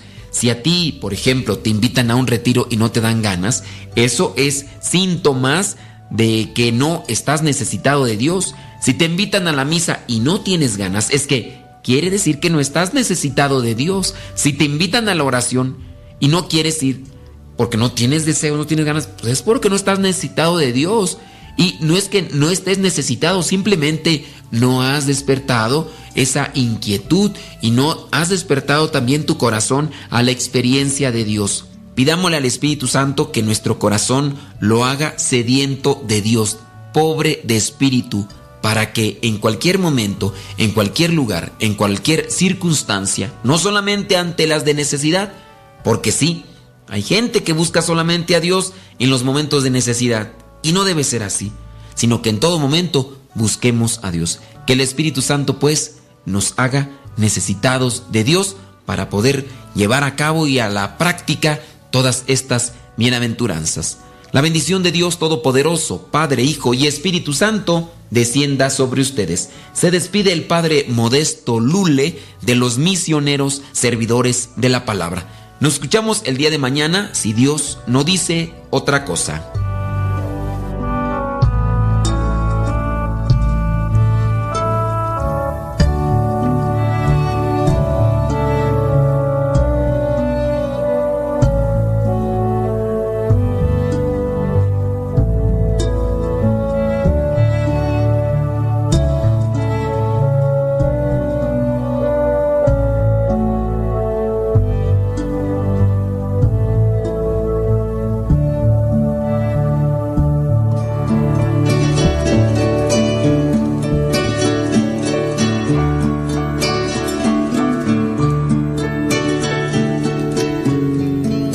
La palabra de Dios es viva y eficaz, más penetrante que espada de doble filo.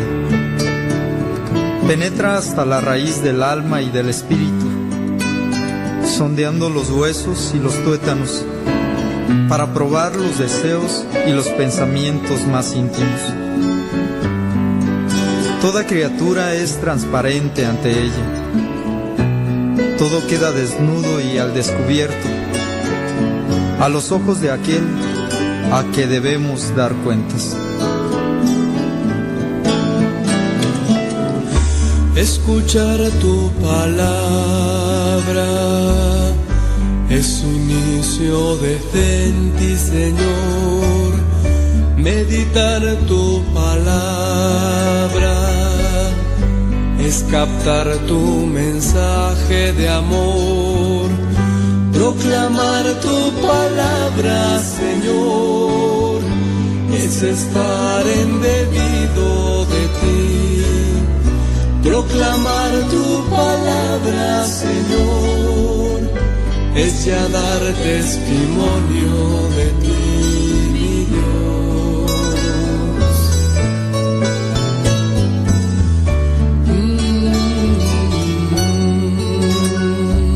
Escuchar la palabra de Dios es elevar el espíritu a las alturas de la sabiduría divina. Esta sabiduría nos capacita a forjarnos una vida pujante de amor y a llevar a los demás a esta escuela divina.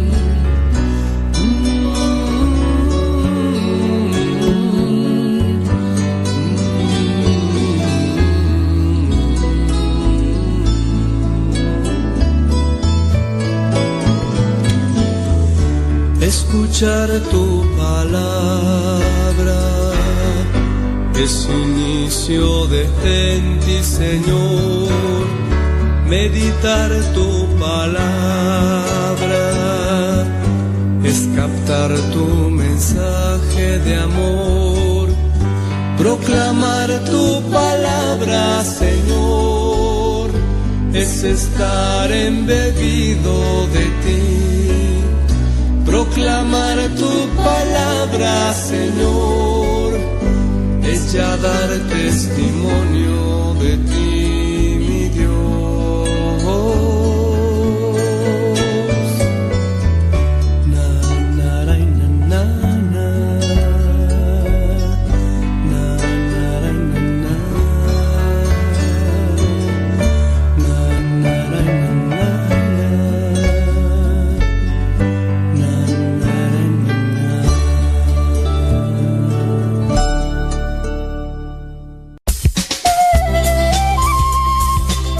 invitamos a que nos dejes tu mensaje en el buzón de voz. Sí, que nos digas tu nombre y dónde nos escuchas.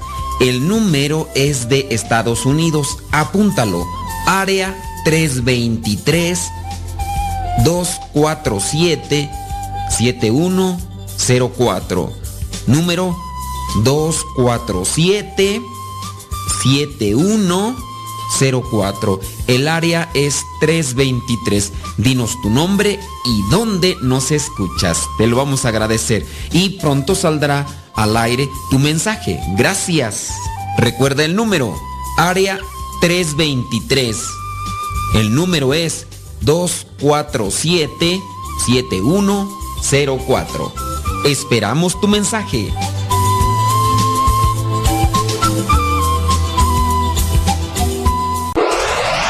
www.radiocepa.com transmite desde el Seminario de Teología de los Misioneros Servidores de la Palabra, ubicado en Texcoco, Estado de México.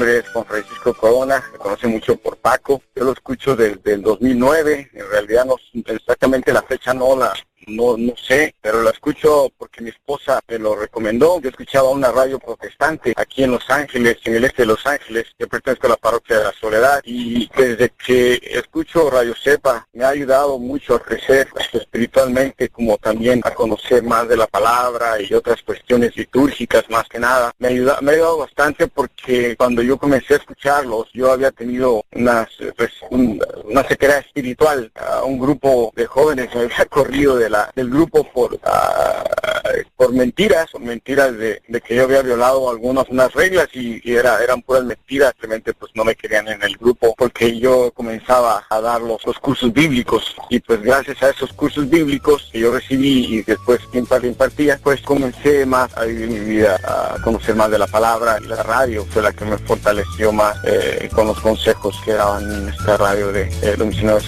de la palabra, especialmente la, eh, la de los.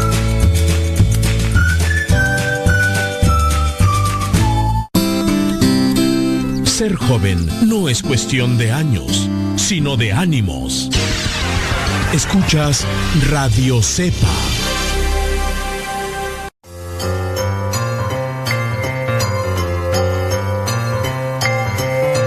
Vámonos con una pregunta bíblica, así que pon mucha atención. La pregunta es la siguiente. ¿Cómo se llama la persona que aparece en la Biblia que se durmió durante la predicación de uno de los apóstoles? ¿Sí? ¿Cómo se llama aquella persona que se durmió ante la predicación de alguno de los apóstoles? ¿Se llamó Prócoro? ¿Se llamó Nicanor? ¿O se llamó Eutico? ¿Cómo se llamó aquella persona que se durmió ante la predicación de uno de los apóstoles? ¿Prócoro, Nicanor o Eutico? Si tu respuesta fue que se llamó Prócoro, pues déjame decirte que no te equivocaste. Si tu respuesta es que se llamó Nicanor, pues también te equivocaste. El nombre de la persona que se durmió ante la predicación de Pablo es Eutico y lo encontramos ahí en los Hechos de los Apóstoles capítulo 20 versículo 9. Ciertamente se durmió Eutico ante la predicación del apóstol San Pablo y acordémonos que no necesariamente hay que llamarle apóstol a aquellos que estuvieron cerca de Jesús y que incluso fueron enviados por él. En el caso de San Pablo también es llamado apóstol y es uno de aquellos que fue muy, pero muy activo en la obra misionera. Y ahí en Hechos 20, versículo 9 dice, y un joven que se llamaba Eutico estaba sentado en la ventana. Como Pablo habló por largo tiempo, le entró sueño al muchacho que al fin, profundamente dormido, cayó desde el tercer piso y lo levantaron muerto. Entonces Pablo bajó, se tendió sobre el muchacho y lo abrazó, y dijo a los hermanos, no se asusten, está vivo. Después dice que Pablo siguió hablando hasta el amanecer y el muchacho se lo llevaron vivo y eso los animó mucho. Pues a lo mejor a ti te ha pasado que te has quedado dormido cuando vas a misa o vas a la oración Trata de esforzarte. A lo mejor es el cansancio del trabajo o no has dormido bien, pero trata de no dormirte. No dejes que el cansancio impida que tengas un buen diálogo con Dios o que impida que escuches un mensaje de parte de Dios. En cada uno de nosotros debe estar un esfuerzo para no quedarse dormido, así como le pasó al joven Eutico. ¿Conoces algún Eutico a tu alrededor? o a lo mejor tú también eres como Eutico. No te quedes dormido porque, como dice el refrán, camarón que se duerme, se lo lleva la corriente.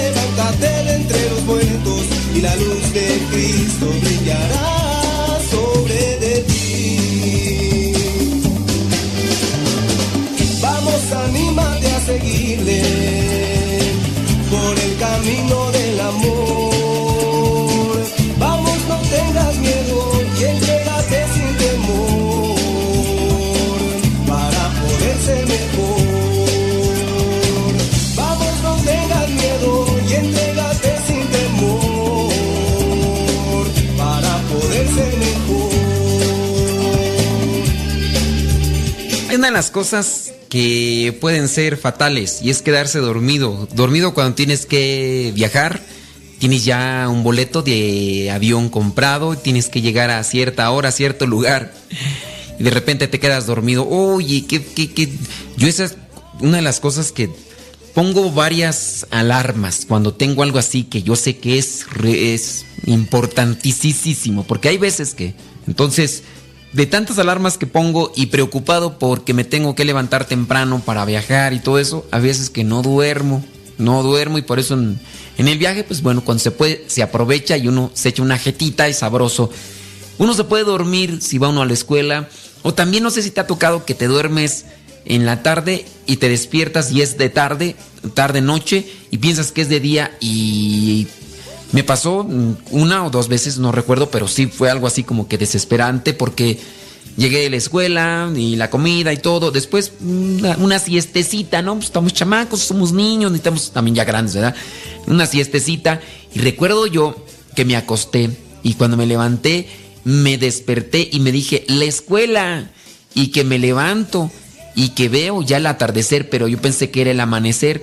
Y entonces yo creía que se me había hecho ya tarde. Y entonces mi mamá nomás se me quedaba así mirando, así como, ¿qué trae este loco? Ay, ay, ay, dormirse. Sí, dormirse para ir al trabajo, dormirse. Oye, la vez. Ay, me, da pena decirlo, pero en una ocasión me quedé dormido en una misa. Yo era seminarista. No, era novicio. Estaba todavía en la etapa del noviciado. Me tocaba dar un aviso. Me tocaba dar un aviso para anunciar la revista que nosotros tenemos, la revista Inquietud Nueva.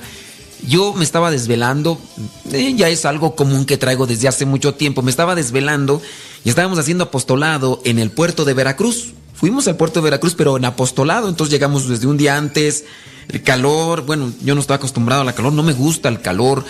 Bueno, estábamos en el apostolado desde muy temprano, todo el día, el calor y todo eso. Y era más o menos como las 7, 8 de la noche cuando llegó ese momento en el que le dije al, seminarista, al que, al que, apoyaba yo, le dije, voy a ayudarle al padre, voy a ayudarle al padre para la misa. Me dijo, está bien. Entonces él se quedó allá, yo fui y estuve allí a un lado en, en, la, en la sacristía. El sacerdote estaba hablando, pero muy despacito, de esas veces que te arrullan. Sí, hermanos, pues podemos ver cómo Dios nos ama y nos quiere. Ya me estaba dando mi sueño. Bueno, empezó la misa y me pegó el sueñecito de ese sabroso. Y entonces estábamos así en la, primera lectura, yo estaba sentado, ya vino el Evangelio y el Padre empezó Lectura del Santo Evangelio según San. En eso me llegó el sueño. Dije, bueno, ahorita cuando empiece la homilía me echo una dormidita así. Pero estaba arriba del presbiterio. Atrás de mí estaban unos barrotes que dividían la sacristía.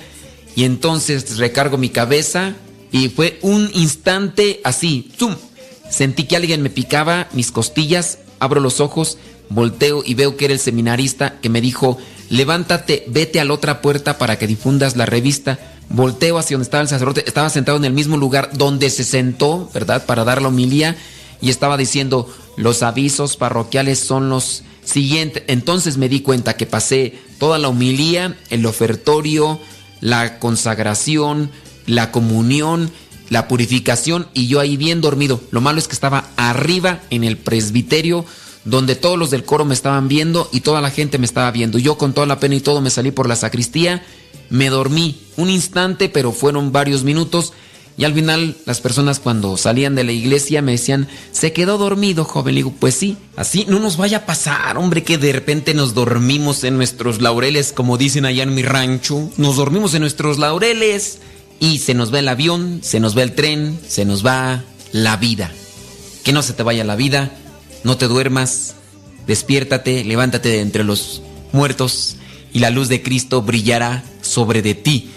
Recemos por nuestros difuntos, recemos unos por otros y hay que ayudarnos. No nos vamos a dormir como títico, titi, tíquico, tiki, títico, bueno, el que se durmió, el que se le durmió a San Pablo. Así que hay que estar siempre despiertos, alertas, ver lo que está aconteciendo a nuestro alrededor con todas las cosas para estar ya siempre apusados y realizar aquellas cosas que nos corresponden como cristianos, no dejar pasar la oportunidad.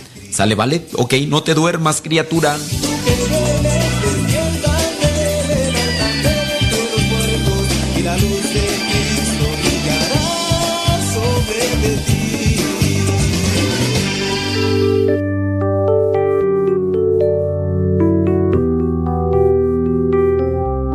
Juntos caminaremos. Es un canto que se encuentra en el disco Compartiendo Momentos de los Misioneros Servidores de la Palabra. Cuando ya no haya oscuridad y el sol brille cada día más, ese día te llegará día cerca está. Si a Jesús en tu vida aceptas ya.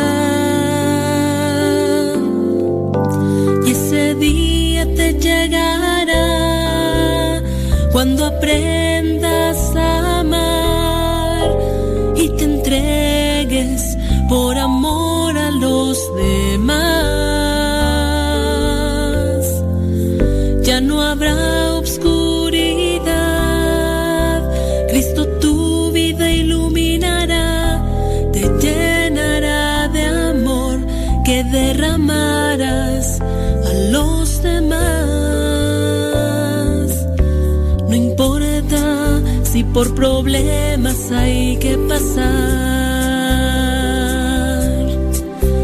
Y no importa si el viento encontraba.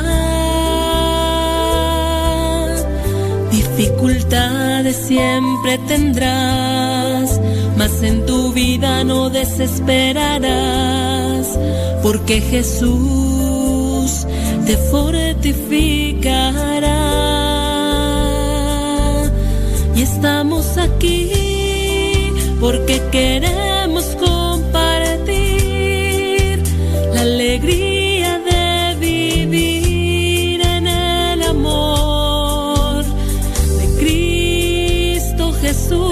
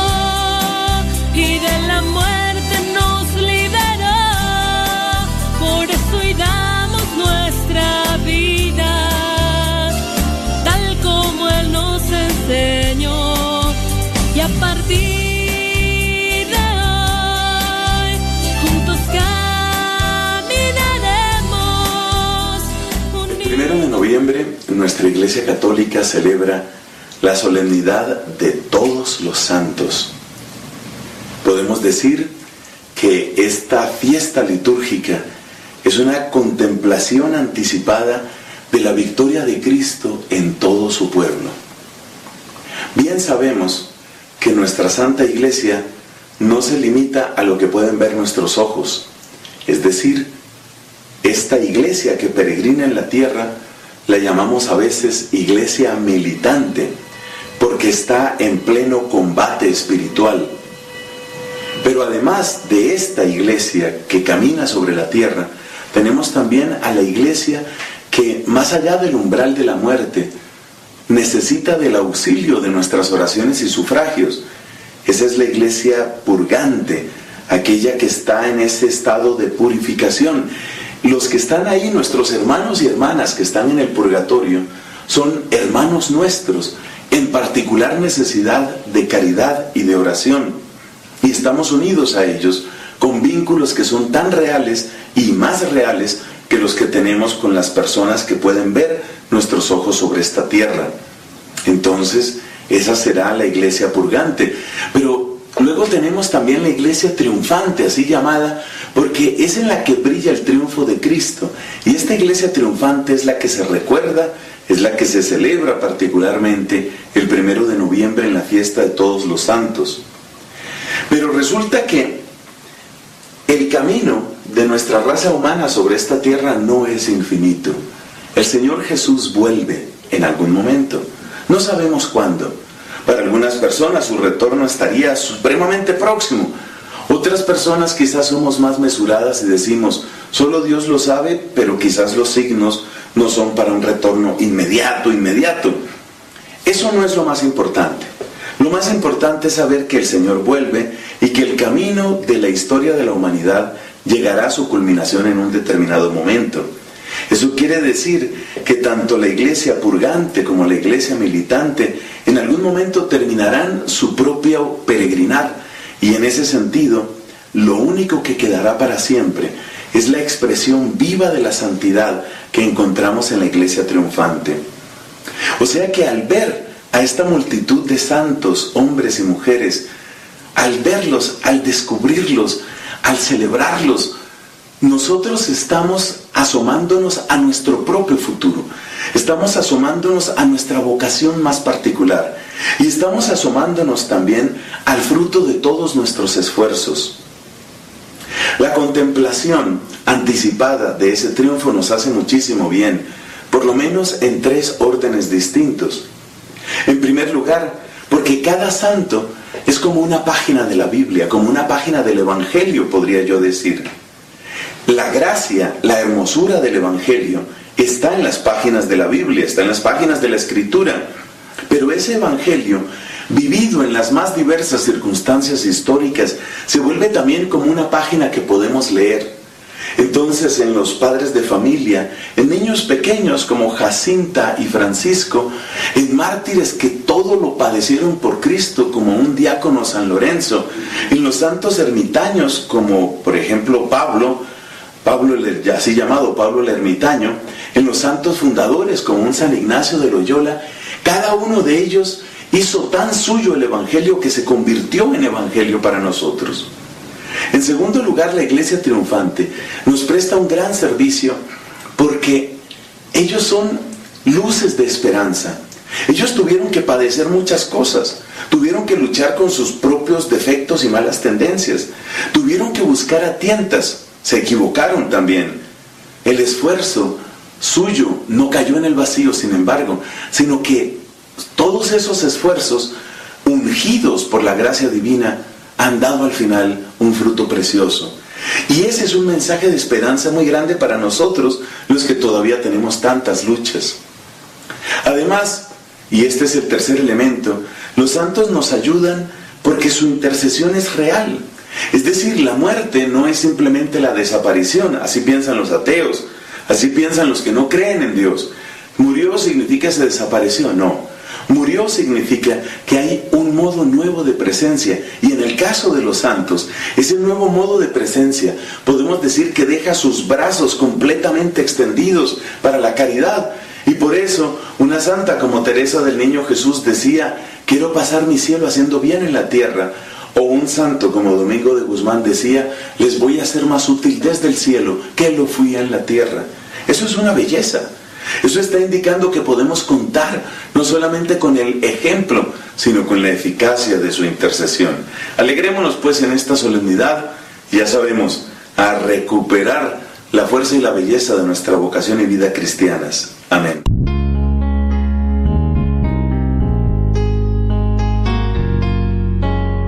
Ante una humanidad corrompida por los antivalores, cuyas consecuencias son corrupción, delincuencia, homicidios, injusticias, violencia, superstición y sin sentido de la vida, son comunes en nuestros días. No son leyes más duras lo que necesita el hombre para corregirse, sino que conozca a Dios para reconstituirlo como hijo e imagen de Dios. Asiste a los retiros bíblicos de evangelización en cualquiera de nuestros centros. Para mayor información, escribe a rodesepa.com, porque el conocer a Dios es darse una nueva oportunidad para volver a empezar.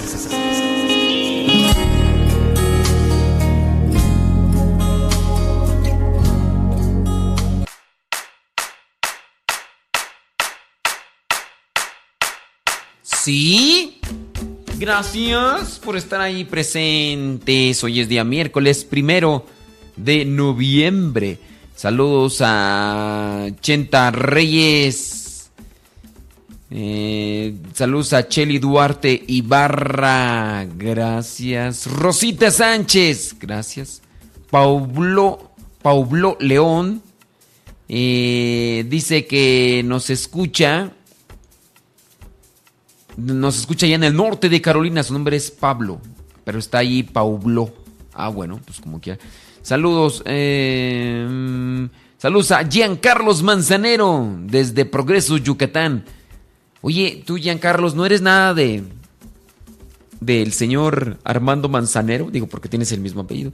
Saludos a Gabriela Silencio. Mm, gracias desde El Salvador. Saludos, muchas gracias. Saludos a Daniel Rodríguez desde Bell Gardens. Sí, eh, California. Saludos a Inés Chávez. Gracias de Chicago, Illinois. Elena Pérez Robles. Ahí estoy leyendo los mensajes que nos dejan ahí en la página de Facebook Modesto Lule. Elba Larita, saludos. Gracias. Saludos a Marta Luz Paternina. ¿Desde dónde? Desde Montería, Colombia. Saludos. Gracias. Marta Morales. Saludos a Francis Solorio Herrera. Desde Palm Spring. Gracias. Ángel Hernández. Se encuentra esta. Una pregunta, ¿en qué parte de la palabra de Dios se encuentra esta tradición? Eh, ok, sabe para qué. Ok, Ángel Hernández, al parecer, bueno. Dice, ahora por favor rece por mí. Para que me dé mucha paciencia con mis hijas, para que sea una buena persona, soy una buena madre, quisiera desde Pachuca Hidalgo. Bueno, agradecemos a Ángel Hernández que nos está escuchando ahí, aunque no es cristiano católico, pero bueno. Saludos a Jorge López Ramírez desde Fontana, California. Noemí Ruiz desde Santana, California. Eh, Love Roger desde Riverside. Dice que saludos a su hijo David, a su esposo Rogelio y a su tía Cintia. Sí, saludos a todos los que son de otras creencias, pero que nos escuchan. Bueno, agradecemos a Ángel Hernández, qué bueno que está ahí conectado y, y que sí. ¿Saben qué? Ya me, ya me voy a desconectar de Facebook y de YouTube. Ya me voy a desconectar de Facebook y de YouTube. En un rato más regresamos con el programa La Hora de los Cincelazos. En un ratito más regresamos con la Hora de los Cincelazos. Así que no se vayan, no se desconecten. Si quieren seguirnos escuchando, cámbiense a Radio Cepa, www.radiocepa.com, www.radiocepa.com. Ahí nos pueden seguir escuchando. Saludos a Cristina Torres desde Jalapa, Veracruz. Ándele pues. www.radiocepa.com. Descarguen la aplicación de Radio Cepa en Android o en Manzanita. También nos pueden escuchar por la aplicación TuneIn. Y cuando no tengan internet pueden conectarse a través del teléfono y ahí los números de teléfono están ahí en el Facebook de Radio Cepa, también el nuestro, para que ustedes marquen ese número y de Blon Pimpón, ahí se conectan. En un ratito más seguimos con Noticias Radio Vaticano en Radio Cepa. Nos desconectamos del Facebook, de YouTube y después nos conectamos otra vez a a Facebook, YouTube, es que estoy acá leyendo unas cosas, queriendo programar.